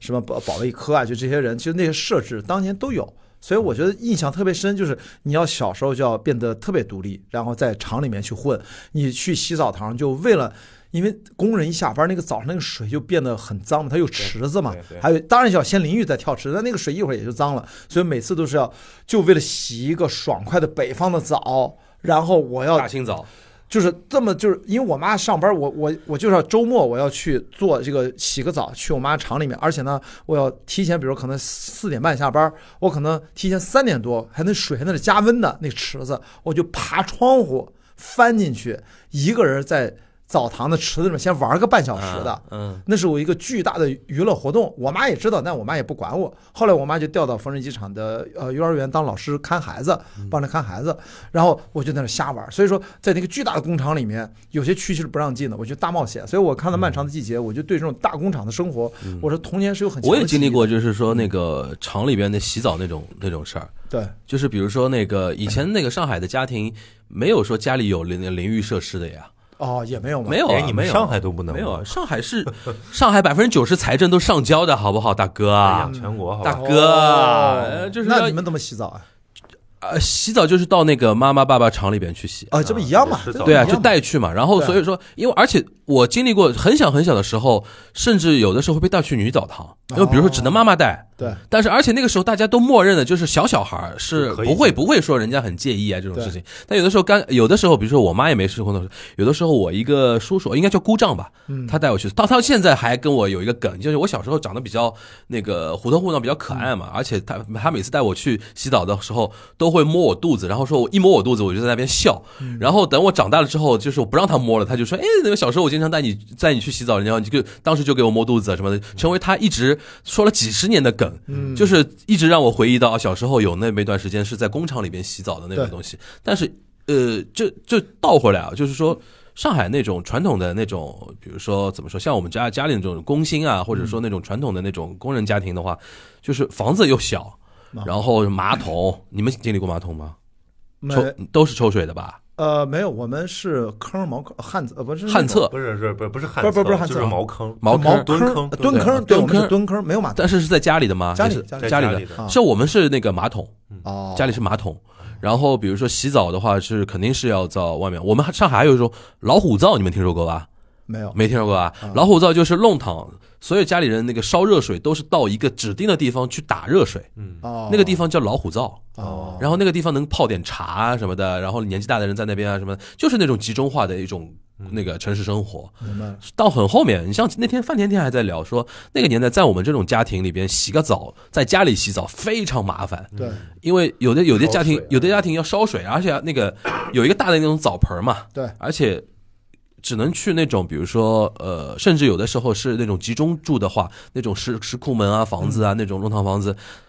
只能是大家打好招呼，几点到几点，我们家里有人要洗个澡，所以这个时候这这间房间你门不要开，嗯然后把门关着，然后那个浴帘啊什么的，然后所有的东西罩好，然嗯后还要怕，比如说冬天洗澡怕热气啊，就是说跑掉，还要用一个像那个像那个窗帘一样、浴帘一样的罩住，罩住不然你那个烧再多热水，冬天过一段时间马上就要凉掉了嘛，那种感嗯觉。现在现在都。都很有一次，我就在家里跟家跟爸妈聊天的时候，我就说，哎，我说你们有有没有意识到，我们小时候是不能每天洗澡的，对啊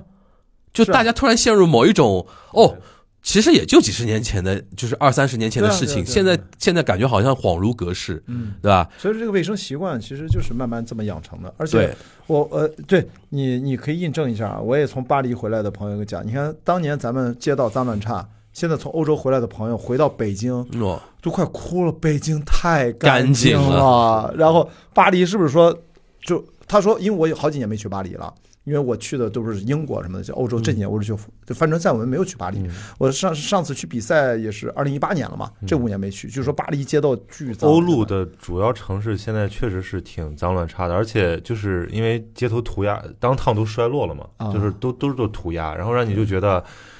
有点儿失望。不是我，我想说这个意思，你不觉得在轮回吗？呃就是啊，对吧？就有点就当年人家也是更早，那伦敦对吧？雾都孤儿那也很脏，后来他们干净了，干净了之后，现在莫名其妙就又开始脏了。中国呢，一直脏了那么多年，从洗澡的习惯开始，然后现在终于开始干净了。不，上海也很干净嘛，那北京很嗯所以，我觉得青岛也挺干净的嘛，嗯所以对我觉得吧？看这种年代剧，就是对新一代网民观众就是一种再教育，对，知道这个剧，我觉得它很多细节已经相对，嗯虽然我觉得它是个精致化了的，因为你如果你去对比那个马大帅那个质感，啊我觉得啊啊我很喜欢马大帅，我看完这个剧，我去把马大帅的那个 B 站上有个巨长的一个逐集分级剧哎，你又来这他个，搞半天还是要看这个东 西，太长了，哪有那么广告狂人也要看这种东西的。但是没有，我就说那个时候拍出来的那种开源嘛，嗯那种县城，嗯它是那种粗粝的质感，你现在就再也看不到了。其实就是说没那么干净，对以及没那么整齐，对也没有那么多那些标牌、那些店面还要统一一个样的，那奇形怪状，什么而都且有。不是因为对嗯你现在网剧拍年代剧，你看着做出来的那种无美感乱，还是很强的。 对它还是很干净，它不是那种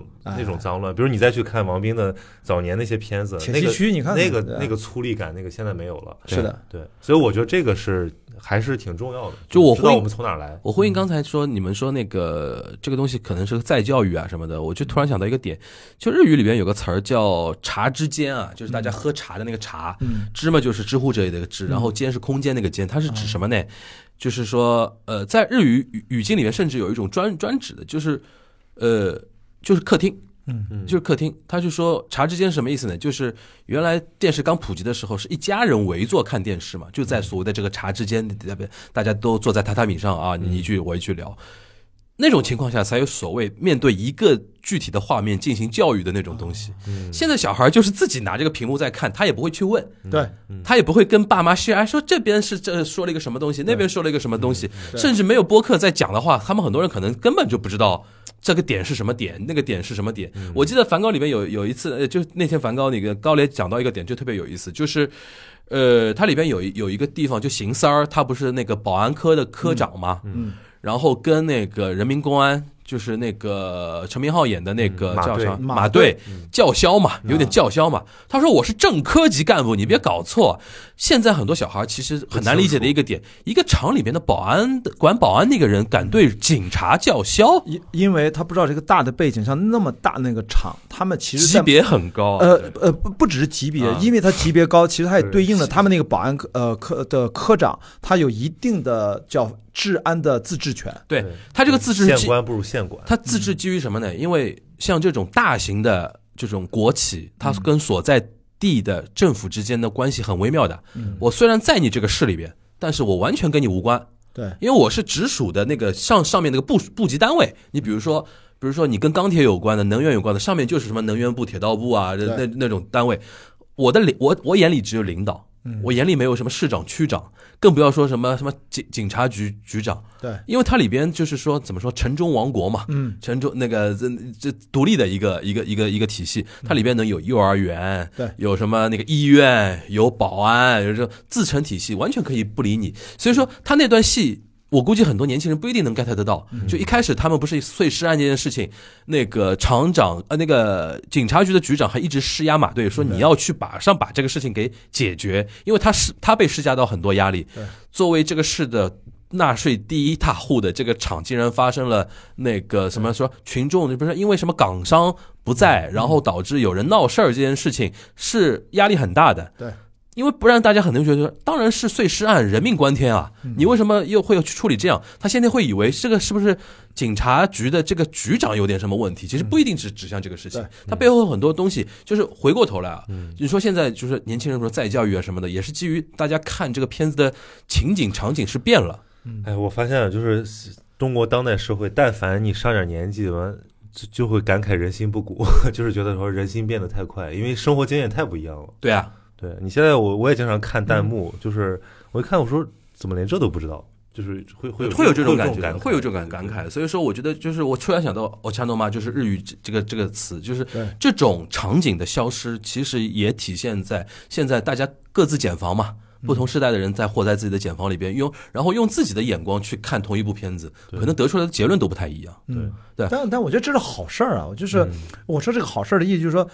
证明了让年轻人，我们时代就变得就是这么快。嗯，就是刚才你说，就是洗澡的习惯，嗯一每天都洗澡的习惯，这才哪养哪成有才可能啊对吧？才几年啊呀、对吧？啊真的，我去大学的时候，我跟南南方的同学到电影学院，您读北大方学标准的大澡堂您上大学是一九98年九八年嗯啊，然后南方的同学和女生嘛，宿舍他们回来说，那女生一进去，嗷的就出来了，嗯 说你们怎么这么洗啊？就大家互相哦看着呀，对对对对对，我还莫名其妙，应该有遮挡啊，对吧？不是，我说，不然呢？ 这样我就莫名其妙。哦，这是文化冲突。他，没见识过大澡堂，没见过哦，而且你知道，我啊就不用到那个，就一零年代读大学，很啊多南方同学还是啊穿着内衣在洗澡，就没见过呃没见识过大澡堂，不是，就是大家啊大家都光着在大澡堂没洗澡没见识过啊对吧？对对对，哦但是他穿着内衣他不洗习惯，他就是穿着衣服在哦洗。上海还好，上海还好但。是你知道吧哦？就大家都不穿衣服，他一穿就显得我们也很奇怪，我们也不知道该不该穿。 用那个用那个那个叫什么那个二喜里面的话啊，你不挡一点吗？对对对，你们不挡的吗？ 就是这种这种体验，我觉得都在消呃失。其实你现在想起来，我觉得那种融合感还蛮有意思的。所以这个电影呃什么这个电影这个剧，它还是有很强的把东北的很，因为这个主创其实都很懂嘛，嗯，比较原汁原味的还原了一部分啊，嗯剩下的。是就限于它这个美术的这个规模摆在那儿，它没法完全的还原出当时的那个质感，那个嗯我破败的。我们肯定要跟那那种个大内啊、跟汉阳他们聊出不一样的地方啊，就是我们因为有关雅迪嘛，制片人 嘛。关老师，你从技术层面嗯聊聊辛爽这个导演，你聊聊吧。哎呦，我我辛先爽现在应该贵了吧？呃，连续两部证明自己，《隐秘的角落》嗯漫长的季节》，对吧？你不觉得辛爽这个导演就是他积累这么多水象的年硬化，他在 第三部，在在坚持了这么多年之后，他的审美其实，我们那天几个导演和制片人老朋友聚在一块儿嘛，就说坚持是很有用的。嗯就是从《隐秘的角落》开始，他就一直坚定的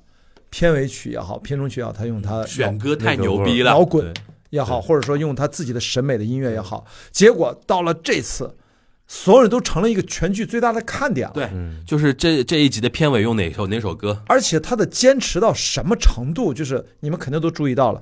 这个全程黑屏，只有弹幕，因为片尾曲没结束呢。对，嗯凭什么这个这集不能结束？对，你就能感觉到这个导演他作为创作者，他的个体的形象作为导演就特别高大。嗯在我觉得，我从来没有见到一个电视剧就整个黑屏，如果没有弹幕，你不是在什么有弹幕的这个网站上看，如果只是嗯直接看这剧了，你会一直看了个黑屏，然后再听音乐，嗯然后一直到最后啊，最后出现这个审查字号才出来，你才知道哦，人家这才是正式的结尾然后说傻逼的小米回员就直接给跳过 了，哦，真 的、啊。对，就是他相当于哎，你不能这么说，小心小米来告 你啊！就傻逼的某米会员对，所以就是我我觉得这种辛爽已经 真的被跳过了哈。 真的没跳过，就它已经形成了某种风格嘛，哎就是大家已经包括我，我因为是。音乐是他手背范围嘛。呃原来我觉得我甚至都不只是音乐嗯了，就是甚至我们一度对，我想聊聊猜测他的那个影像的那种对东西，感觉就是说他拍了什么东西这不重要，关键是他要向马大帅致敬，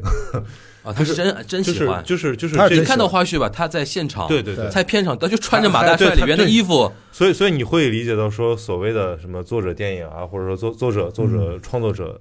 他他有一种执拗在，对，我觉得这种东西开始被鼓励，也也成为新的审美。包括我今天来的路上，我还在抢万青的票，嗯万啊，幸不都卖光了吗？不知道为什么又有一次说明天中午开始抢，二轮还啊是二轮？对对对，哦，是在那个梅奔梅嘛。呃奔对。万千能开在梅奔啊，而且人家而且四面五台五分钟抢光，四面台。太呃关关键关键是你连抢的机会都没有，我那天是点进去就点不开了，哦然后再能刷出来已经什么都没了。没有说是还抢了五分钟呢，啊 对，大概就是就是，然后我就在想我说，系统崩溃了嗯你像你像万青这种对吧，十年出一张专辑，嗯然后对也不混圈子，就是在在石家庄待着。其实我觉得这些人慢慢会被大家意识到他们的价值，哎，我我们关键家是他不变。我他们如家那个那你家觉，你不觉得这就是你所说的下坠的快乐吗？嗯。哎，你说到万青，你知道我们家族成员里面有个万青的主要主创之，曾经能弄到你还有票还吗？还有这样的事情能吗弄到票吗？关键现在不行，他我现在他就想要票子就是我的表亲表弟啊！以前是这个李队增的，啊辉是一直给万青那时候吹小号啊，不哦是吹萨克斯，吹萨克斯。他就是路过什么？呃，不是，录应他该做是了录好过几年，歌因为吧他是跟很多呃乐队你说都的合路作过是录音的录，对吧？对对对，我以为他是现场跟着演出。从你的全世界路过的路过，不我说对什对么叫我路我过的意？思是，比如说哪首歌的哪个部分是他做的，是吧？哦，这张新的专辑里面也有一段是他参与的，哦但是他最逗的经典的就是因为万青都在去音乐节的时候不太会聊天儿，我表弟上去是负责喜剧嗯 OK 负责开场，啊负责聊总天儿。有一个人要出来哎啊，说对，嘛就是就是他啊，所以我你说到万青，我突然想起来，还是跟我们家还是跟万青，呃，不是跟万青，跟跟这个音乐圈还是有点关系。虽然我已经离 婚了，表面上可以为我跟音乐圈没关系了，没有，其实也有。我还有个最亲亲表我弟，前两天啊还是音乐人看，我前因为最近那个演唱会特多嘛，我看一段子说他嗯们搞了什么一中产的人要看一某某的演唱会，怎么搞都搞不到票了。嗯结果怎么办最后怎么搞到呢？是他们家的那他们小区的保安啊跟那个演唱会的保安队队长是亲戚，带进去了， 啊对给吧？啊弄给他弄进去了。这种事儿我觉得很有可能发生。对天哪，这什么观点？好，我说回来，就是其实说清啊爽，说清爽，呃，先不说新新爽为什么选了这个小说儿，我其实想说，导演之前大家要关注一下，这个那个小说叫《凛冽之刃》是吧？嗯，好像是啊，对反正就是就是一个破案的一个小说儿。这个我想告诉大家，这个电视剧里面所有的剧情，其实在人物塑造上，那个女主角叫啥？就是那个沈墨沈墨这个角色其实是塑造的，就是那几个小年轻都不咋样啊，是整个就是短板的地方。嗯主要的原因就是，因为他原来他没法按照原小说拍，嗯原小说那个角色那个沈墨太是坏了的。第一大女反派，嗯，太从阴暗了头反到尾，杀了几乎所有人，巨狠无比。我操，我就要照那一拍，简直就有点没反法三观没法了过审，就是对就对是这跳 Sin City，你知道吧？对对就是一路杀到底，而且巨震撼，你知道吧？就那个其实挺猛的。但是没有办法，因为在这咱按照这能播才可以，他改了很多很多，而且大家一定要注意，就是我们看这个剧，我们都知道他在妥协嘛，嗯特别是到最后大量的大量的这种叫叫后期改台词，嗯有几个地方我们都听到声场，都知道一看他配的那个声场没法统一嘛，对就能听出他后替的，而且呢，什么时候你能发现呢？只要看到正反打说话这人之后，居然给说话的人不正脸，给背背身儿、嗯对，就说明他在替替换啊，很有可能是替而且换。主要替换的点呢，就是一些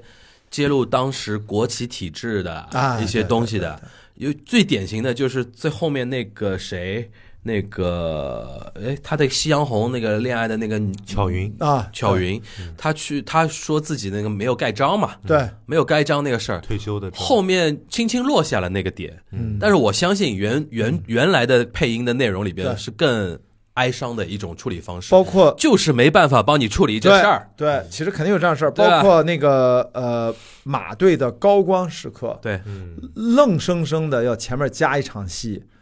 正牌的当时的公安的头儿嗯要先把案子先破了，对啊对，然后马队您来了是个复述，嗯对，明所白吧以这个就是追加的一个这不明明的是马队的最高光时刻对。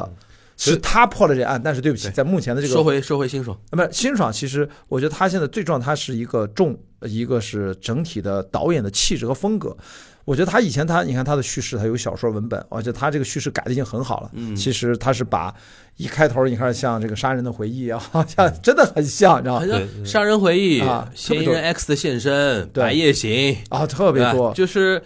哎，那我说到这边，我都要问两位了，你觉得？因为我觉得童晨基也说过这个话，嗯，就是我们不是有另外一个群嘛，对就是说那个同那个始于极限的，始于极限终于对风骚的。对对对对对，啊我 们然后这四个人的名字都给选露出去，然后，然后，对又没人搜得到，漏有啥用？啊呃，我就想说嗯，我们是不是有一种，比如说像辛爽这样的新锐导演嗯啊，或者说一些网端的一些团队，或者说一些就是说制片团队嗯啊，或者出品方，他们也意识到说，日韩的一些，比如说表演啊，嗯一些剧的一些制作的方向，是我们要努力的一种方方向。呃，或者这么说，就是 我觉得漫长的季节最重要的还是在当下这个大趋势，嗯，它是踩在这里面的。对它就是叫精品剧、迷你对剧，对，不再是中国传统剧四十集、六十集，没有，就十集、十一、十二集。嗯而且呢，你会发现 它更加 是辛爽的特点，就是除了片尾音乐是一个很大的特点，嗯它就要把这个歌放完。还有一个，你看它每集的长度对几乎是自由散漫的，对有一集有一集一小时四十分钟，对，一一部电影，第十一集嘛。一我部那电影天晚上想就是看完早点睡，一部我电两影的长我度两点开始看，看完快天亮了，然后第二天什么活动又迟到了，对吧？啊哦，对哈，好像跟你录节目吧，啊啊有有有，还勇于承认，哎呀，这个永远是啊，曹就宁就的是优点啊他。有点行事自由了，开始对，其实我就说，这个导演他现在不但是踩在这个大的这个点儿上，就是现在就是精品剧，其实大家现在都接受这个东西。那么你就把所有的好的制作的资源都砸在这上面。另外一方面，他甚至更任性，他完全不按照常理的一集四十分钟、五十分钟不管，他完全是按照他的设定的心理节奏。这个剧完全是按照心理节奏来卡点，第一集的结尾。啪，镜头一转，他儿子湿漉漉的就出现了，然后再镜头一转是洛夫在画，那个画就挂在墙上，我操，死了呀！就他每一集的落点，他一定，我几乎就说他打点，他是先想这一集应该落在哪儿，他不管最最后怎么拍，拍成拍了多戏长剪到了多少，他就落在那儿嗯。他我现在可能剧本的时候他就想好了，而且有一个精于计算啊，呃而且有一个跟宇宙探索编辑部呼应的一个点，就是它张杰是吧章节嘛，啊，对，它里边有一章，到了那一章之后，它过了很多集很多集，再到下一章，漫长的章就节漫长的季节、漫长的章节那个东西，我就想到宇宙里边不是也有对也有那种章节那种分分嘛，然后就觉得说新一代的导演的确这种新锐感对是有，但是你觉得是不是在向日韩学习，日韩好的方面学习？当然，其实我觉得最重要就是我们现在能找到这样的一个载体，让就是你不要把它当成剧看。对我经常说，你就把它当成一个超长的电影看。嗯你看这个东西等于。呃，看了我们上次最极致的其实是呃，我们呃《Breaking Bad》就《绝命毒师》，对所以有人说过，这是一个漫长的电影，对五 G，对后来这个 Be- 呃呃 Better Better Call Call Saul Saul，哎、对也收是视率类似这个逻辑对，所以说这种我觉得不，你说的日韩，我觉得是不是东亚整体的文化气质？嗯，但是在真正的更前沿的，我觉得在视听的叙事的这个逻辑和我们内心接受改变，都是在全球的技术发展的情况下，就是大家流媒体已经习惯了，对从。从哪怕一三年、十年，哦对，今年是那个《纸牌屋》十周年嘛，对，等于大家已经十年改变我们的对体看故事的心智已经改变了。题材已经媒有一种介都新不的一样了哎，所以说都不一样慢慢的说，大家都不接受那种长的了，嗯然后都是那种短剧。这个短剧其实是个超长的电嗯影，而且大家都知道，以前的电视剧就看对话。嗯哎呀，马大帅很简单，就是马大帅很牛逼吧？但是马大帅他不可能有电影的那太种贵了质感、太贵了，对嗯运镜，包括彼此之间的潜台词对那、种表演方式，嗯这更不用说他的音乐和音响、音响设计，对他都是有构思的。因为正呃，这这个辛爽导演他是做音乐出身，所以他对声音就特别敏感。对这个剧你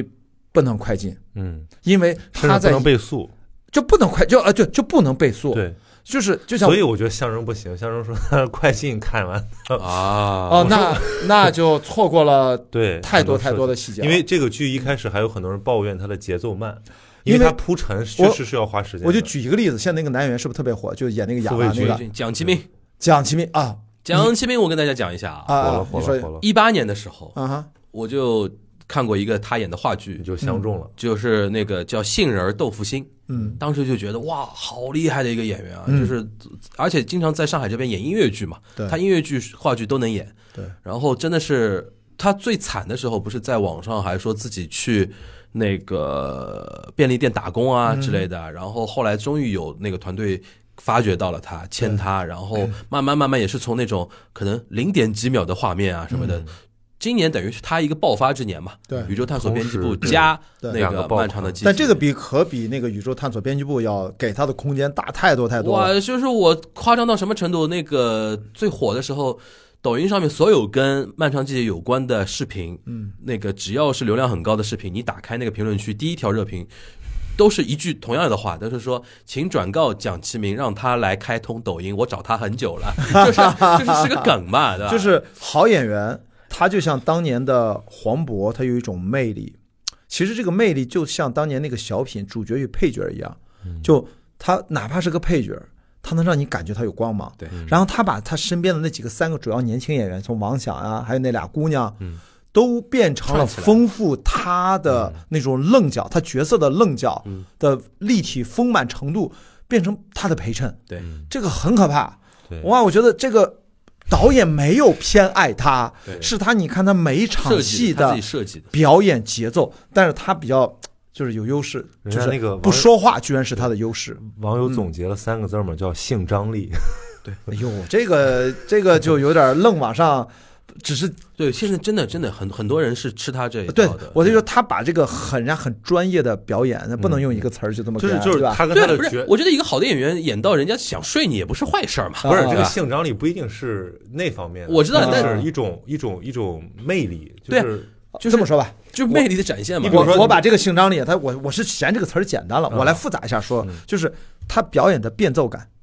变奏啊，变奏，对嗯就是你看我们一种美是什么？嘣嘣嘣嘣嘣，没啥吧？它是嘣嘣嘣嘣嘣嗯嗯，嘣嘣嘣嘣嘣，就是它是那种变奏，它但是变不好，我是随便打了个比方，会非常糟糕。但是他在他的表演的变奏当中，大家看到了一种，就是眼睛扒不下来了。对他会知道用他的变化来抓你的眼球。而且你这种变奏，导演要 get 得到，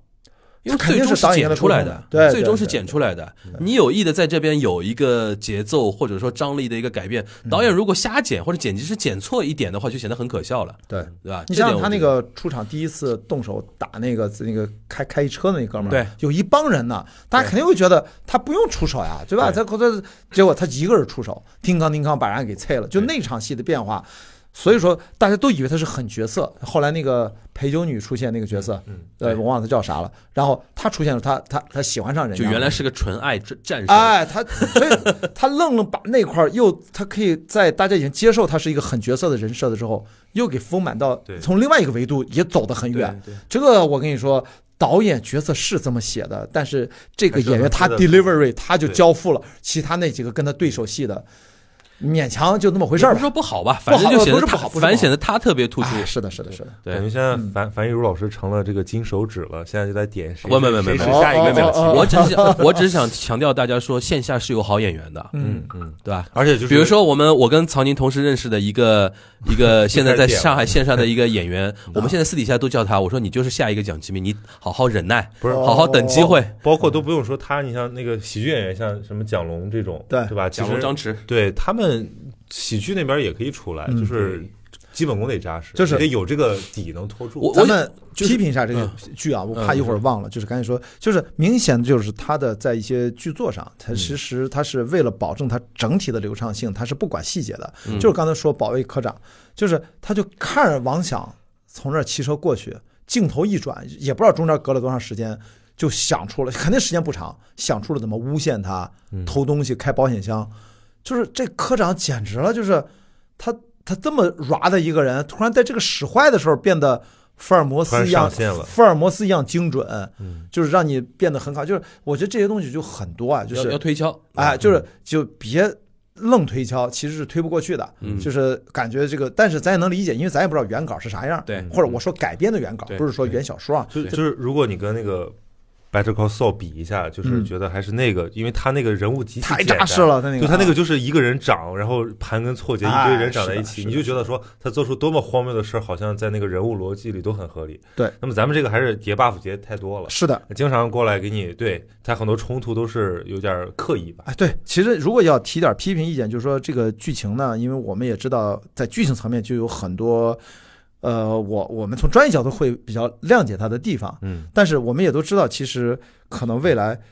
肯定是要在整个，因为你是个剧嘛，嗯你这个情节就像你刚才说，必须让大家挑不出毛病。你可是三个案件平行往前走，对，你这个勾连，你的背后的人物所有的逻辑在尽可能的严丝合缝对。就目前来说，这个剧肯定没到那么完美至真啊，但是它的确是比同类的国产剧是明显的风格化也好，各方嗯面完成度也好，我觉得是高出一大截。就给它多么高的赞美，我都是完全认同的啊，没有必要那么追求完美。而且我刚才理解樊叔那个问题，是不是还有个角度，就是说，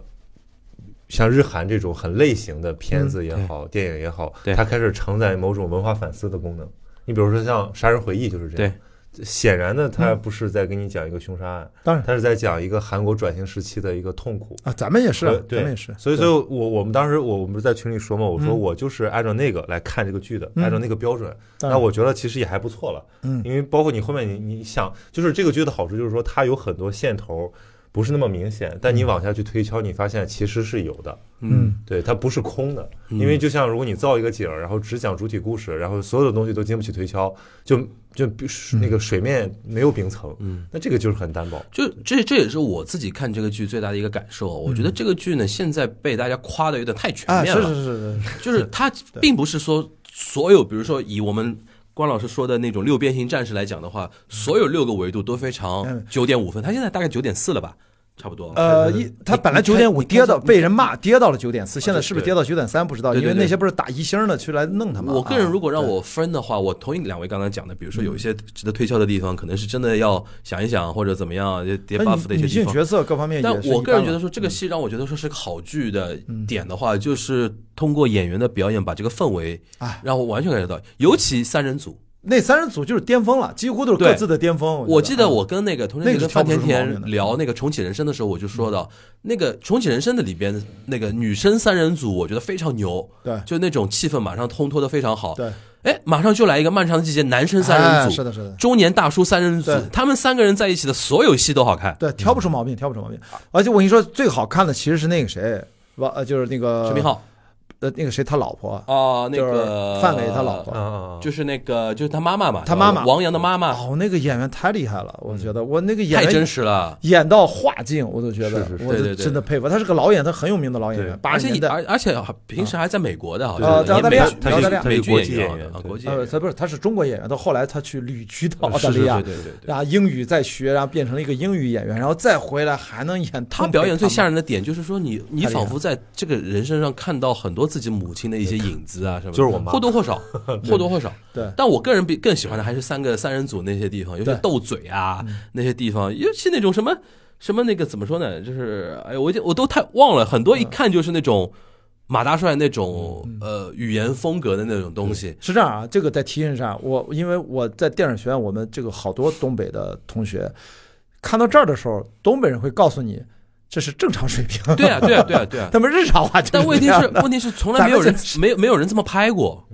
呃没有人这么拍过。对对而且这里边对对他们越真实，越显得这个故事它的底色那种很悲凉的那种东西。对，对吧，你像彪子的那种人生的选择嗯啊，然后王响那种走不出来，因为走不还有出来呢那这种俩感觉演员他们是同班同学，对啊所以，他然们后太熟了嗯我印象最深的就是那个 KTV 里边那段戏，啊，就就第十一低集低嘛俗小说那种啊啊感觉，然后。而且我看他们花絮里拍的时候那种拍法，我就觉得说，哎，的确像像那种团队，辛爽面临这三个三个演员，真的大家可以互相的把自己的后背交给对方，对就是我告诉你我要什么，然后他们三个人就是能到那种境界，对那种感觉。我觉得这是我觉得这部剧让我觉得最舒服的地方，就演员的表嗯演，三三人组加，比如说像傅卫军这种你青年演员，对在青年里面很多也不错，对嗯吧？只不过蒋劲平特别突出，呃，这个感觉。然后我觉得杨王阳都还不错，嗯，对吧？然后你说那个坏坏的那个女生，后来被分尸的那个女生，哦我觉得演的非常好，嗯，就那那那那那那个感那个感觉，然后包括对像什么什么那个 KTV 呃不是那个维多利亚的经理，嗯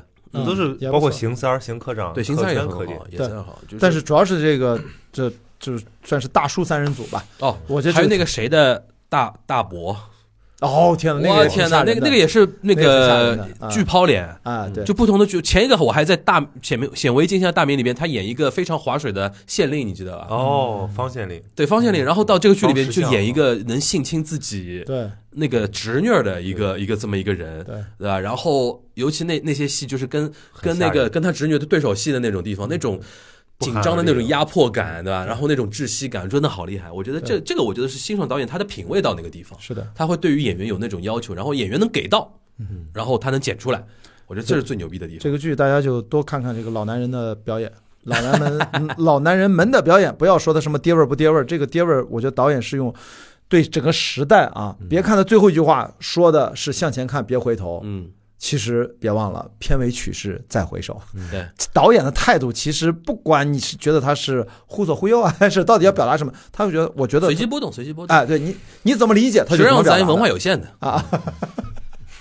所以我觉得这个人家都都表达了，对吧？就看你怎么理解对啊，对都都对都行。对这样因为大家也也，我觉得这个辛爽就是给我的感觉就是他非常有自己坚持的地方，嗯但是我并不觉得他那么愣，他那么的那种，我觉得还是还是还是成熟，还是然后成熟。嗯然后还想 Q 一下曹老师，你觉得今年怎么了？到底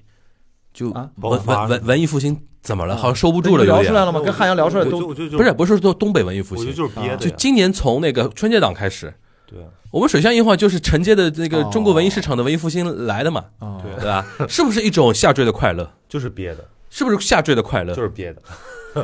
就主要我觉 得他哟 还动手了，我操！主要水是象硬化首次出现了主播之间的动手我啊！觉得就是触底反弹，对吧？我们其实这剧应该从筹嗯会备反周弹期，吗？我觉得从筹备周期上应该是很长的项目了，对吧？嗯也不是说它一朝一夕就对是某从个那之后，对从那隐秘角落之后，但是我觉得大家呢，确实对现在这种繁荣的活动，对吧，嗯有一种投入感。嗯因为比如我还去了西湖音乐节，哇，你不知道那么小一个地方，怎么拥拥进去那么多人，就是他周末，呃，去了西上头湖了西湖拖着病体，然后呢，嗯同时很多听了个音乐节很多人，比如说闲聊在上海做嗯做活动嗯，他本来也说要去，嗯然后那天呢，就是说，哎，东一个活动说，哎，曹宁阳了来不了，西一个活动跟我说曹宁阳了来不了，后来我说他不是在杭州参加西湖不音是乐我节本来了那吗？天是晚上要回来的，但是后来想想就算了。我以为我后来我我想起来，确实确实曹老师用一个那个抗原的那个东西啊，推掉了很多不想去的社交，也倒没有主要是为了你去怎么能杭说我州，不想去闲聊呢？主要是为了去杭州，对吧？哦主要为了去西湖音乐节，关键看杭州有谁。对啊，主要这个原因啊。哎是是一个是一个官方活动，呃呃哎呀然后然后我就觉得就是文艺青年的这个思路报复捋一捋，心没被我们打乱吧？思路捋一捋啊。 文艺青年的这个报复心还是挺挺强的，嗯，包括为什么我买不到万青的票， 对吧？你不觉得万万万能青年旅店这种这个乐队跑到梅奔开有一点违和吗？还好吧？还好吧，是吧？啊我觉得这就是最好的反差，嗯，他所有的歌，他肯定会变成他的风格，因因为我觉得梅奔也不代表说高级或者是怎么样，它就是一个 arena，嗯，但是我我也很难想象摇滚摇滚乐队那种摇滚乐队开那样的演唱会，因为他们像音乐节那种还是就是一个大舞台，然后面向一堆观众，对吧？嗯相对是露怯的这个空间小一点儿。但梅奔那种，那你要你要你要换衣服吗？还是你要换场景？那一一般的那种明星演唱会，它都是要靠没有那这个，种我看那视觉个来重调动重。塑也在那个梅奔开过，从头到底也很也很顺嘛。嗯因为我觉得 arena 这种场地它没有带任何那种属性，所以可能就大看家你怎也么玩嘛而。且大家可能也是觉得说有有可能会有反差，所以嗯更火爆。而且这种东西它没有属性的话，来的人是怎么样的，你嗯们玩成什么样，它都 OK，我觉得没。事儿，他你以后哪怕二手玫瑰都可以。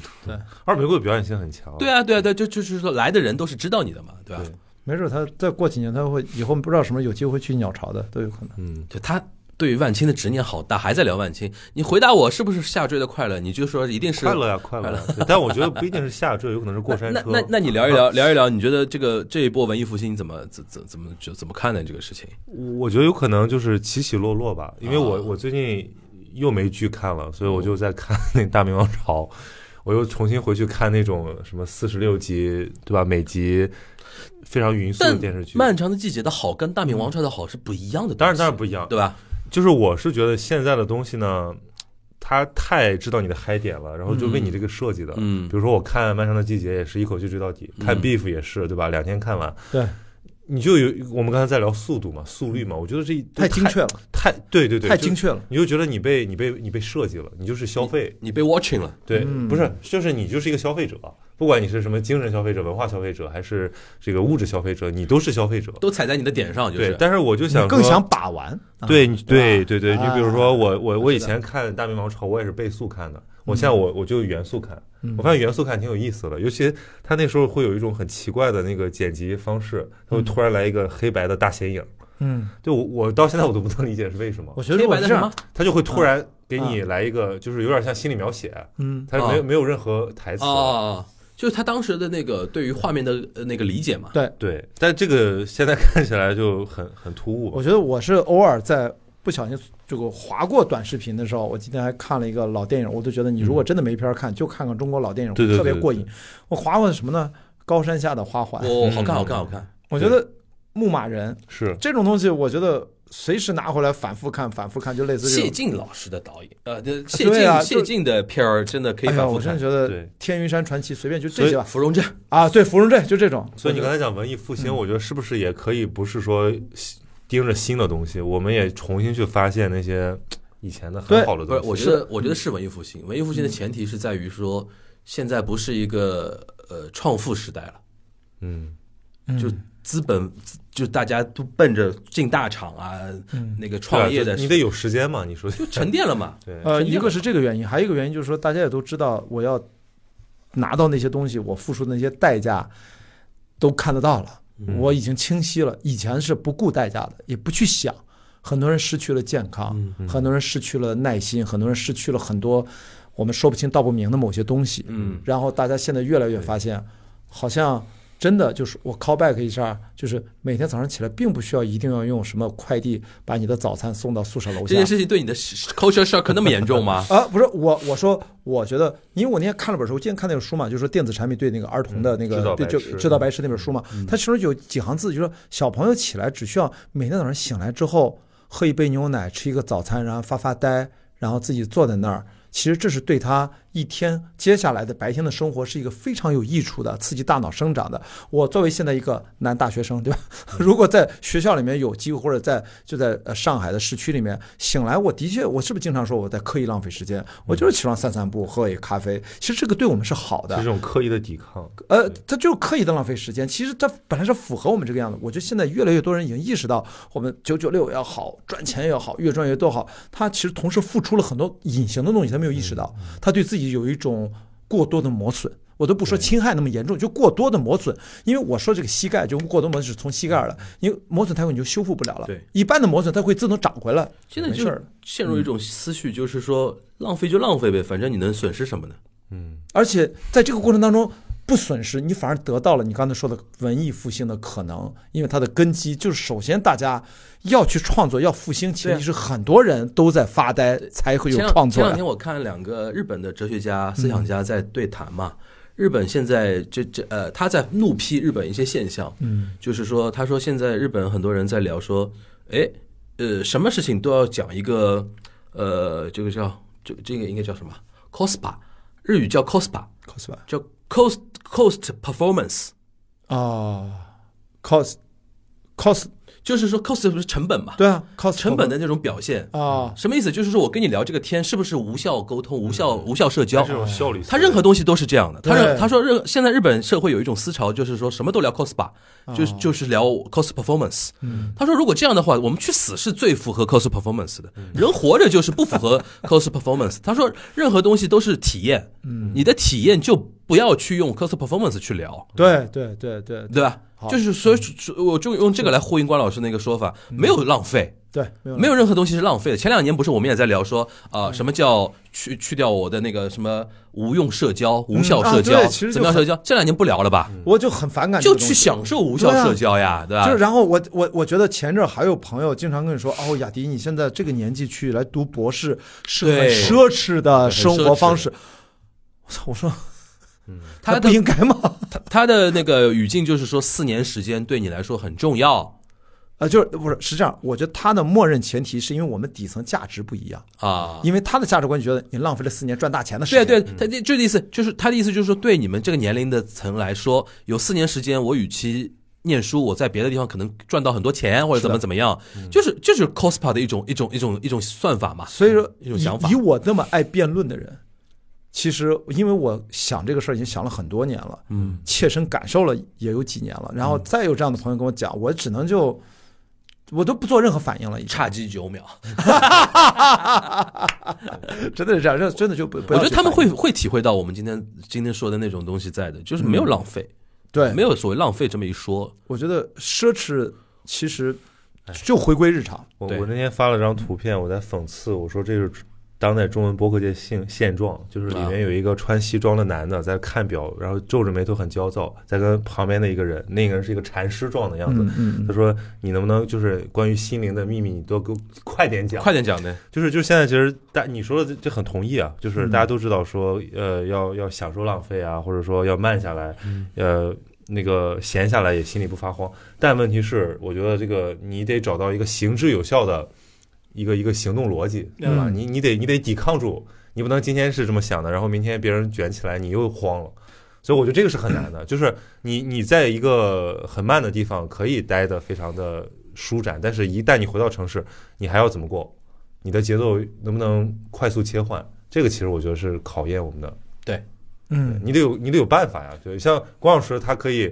我通是过只活自己的节奏，其实对是对，就是啊就是我们得每个人得找到自己的办办法，不能你你跳来跳嗯去的，其实最后你就是这样。因为很多人，我我们那个博客界也有一派嘛， 就是心灵派，嗯，就是就是教你冥想啊，教你放空啊，教你沉浮啊，哎对吧？听上但去像什么进化论什么的，啊对吧？那你 你如果如果你用两倍速来听，挺好的呀看你能不能静下来？哎，对，我想我 就说要说这个事儿，就是那刀姐那天特别逗，在她那个微博，她让给我传了个截图，就是我们不是在阿那亚录的那期声量，嗯对就聊什么爱与勇气不拉不拉，反正对反正就是一个走心的这么一期吧，而且是。都互相不认识嘛，现聊的嘛。对哎，有些评论区都说得特别好，特别好。有一条评论我还点过去看，因为他发了，我还没发呢，他发了嘛，我无所谓嘛。然后我点进去看，有一条评论说：“哎呀，我还是喜欢听刀姐聊这个营销人的一些干货的东西。”然后，但刀姐还自己回回复了一下，说偶尔也应该走个心嘛。我想说的是什么，就是有些播客它能够倍速去听，是因为你倍速你是奔着干货来的，一点五倍速和两倍速甚至其实没差别。嗯对但是如果像咱们这种水象硬化的这种这么划水的节目，包括跟李叔聊出那么一期来，嗯你要说咱俩如果跟李叔互相那的期能让我再坚持做十年播 客，哇，所以说你再往你下嗯挖哎，咱们仨那个互相拖来拖去，这这种你怎么倍速听？对，嗯你听不到而且李叔的静默而且我们 show notes 都不做，嗯啊，对，嗯没 show 法 note- 做嗯一，刀不剪，没有 show notes。对。然后很很多我们在上线之前，李叔都在说前面三十六分钟是不是要剪掉一点，太长了。嗯后来我想了想，就不能剪。对，这个我就说然嘛后我就写了是一有美段嘛学我说理我论我支说的持的呀，我一直跟李叔说不能剪啊呀，我们那期啊完完整整的支撑了我们我那么多年说的呼吸感，啊，我就是一一杯淡茶要慢慢品啊，也不用管别人的早咖啡对是几倍浓哦缩。对 对，哎对，心流心流下午茶，嗯， 新流哎行呦，，你不是生动早咖啡，哎哦行，可以看看啊哎啊！一会儿呃，再过一一个多小时，看看这个新流下午茶有没有机会击败好生动早咖啡。同志们有一个最关键的事情要揭晓了，我们开放对话，哦，经过一小时差不多五呃一一不到两啊呃一百一十分钟左右的录制之现在后，多少？现在来到了多少？然后我来，刚刚它是九九八五嘛，啊，九九八六，嗯，九九九零，哎涨了呦，还五四个，呃差几九秒啊，九九九零三个九，还差九 哎，还差九个，还差九我说个，果好然吧明天吧，应该就是明天但了。不管怎么着，啊反正我们提前恭喜关老师啊，小宇宙订阅破万。啊呃，在各位顶流的啊加持之下啊我，觉得以后关老师应该不用这么算。关老师就是现在不是很很喜欢说什么百亿票房，谁谁沈腾啊什么的。你以后就算这个百万播放量，啊你就是你就把你只要有过他那的，肯定的，我就没有人能已经超过，肯定已经超过百万了。啊啊！这不不，这个这个不重要了，反正哎，多少播放量多少播放量，我们就是大家千万不要觉得我多么卷啊，其实我是很自在，我很开心对，我觉得我特别舒适。对呃，但是大家如果这个因为我而做怎么焦虑了起来，我也要跟大家说声抱歉，这不是我的初衷，我没这个嗯想法，想来去让谁焦虑。他们焦虑只能焦虑身体没你好，那这个就自己去锻炼，好吧？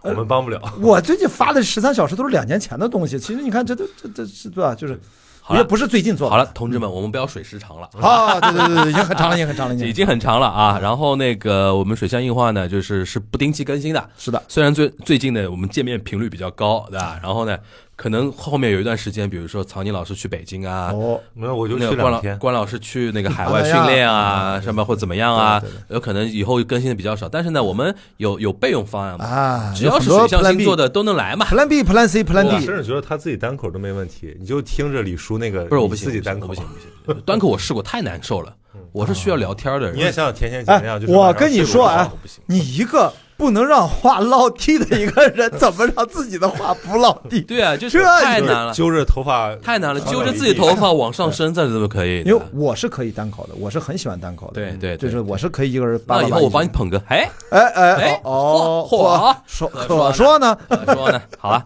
好。那个，反正反正不管怎么说啊，然后那个，今天非常感谢大家的一个陪伴啊。我们其实很，很我甚至觉得聊到后面有一种那种，我每次怎么觉得我现在锦湖端越聊越有淡淡的忧伤的东西在里边，哦哦聊到后面又有淡淡的忧哦到伤年纪了，到年纪了从德巴东的那个现代生活，嗯，对吧？然后那个来聊到那嗯个海浪电影周，对阿那亚嗯然后聊到漫长的季节的，再聊到我们关老师的九九九零这 这个数字的，然后下坠的快乐，对吧？差劲美学啊，在差级美学啊对，差啊差差差级极九美，秒啊，我们可是差极，不是差 鸡哦，跟那个日本的差鸡啊反也不正反一样。嗯正反正，我现在越来越有一种感觉，就是那天林伟杰说，他现在把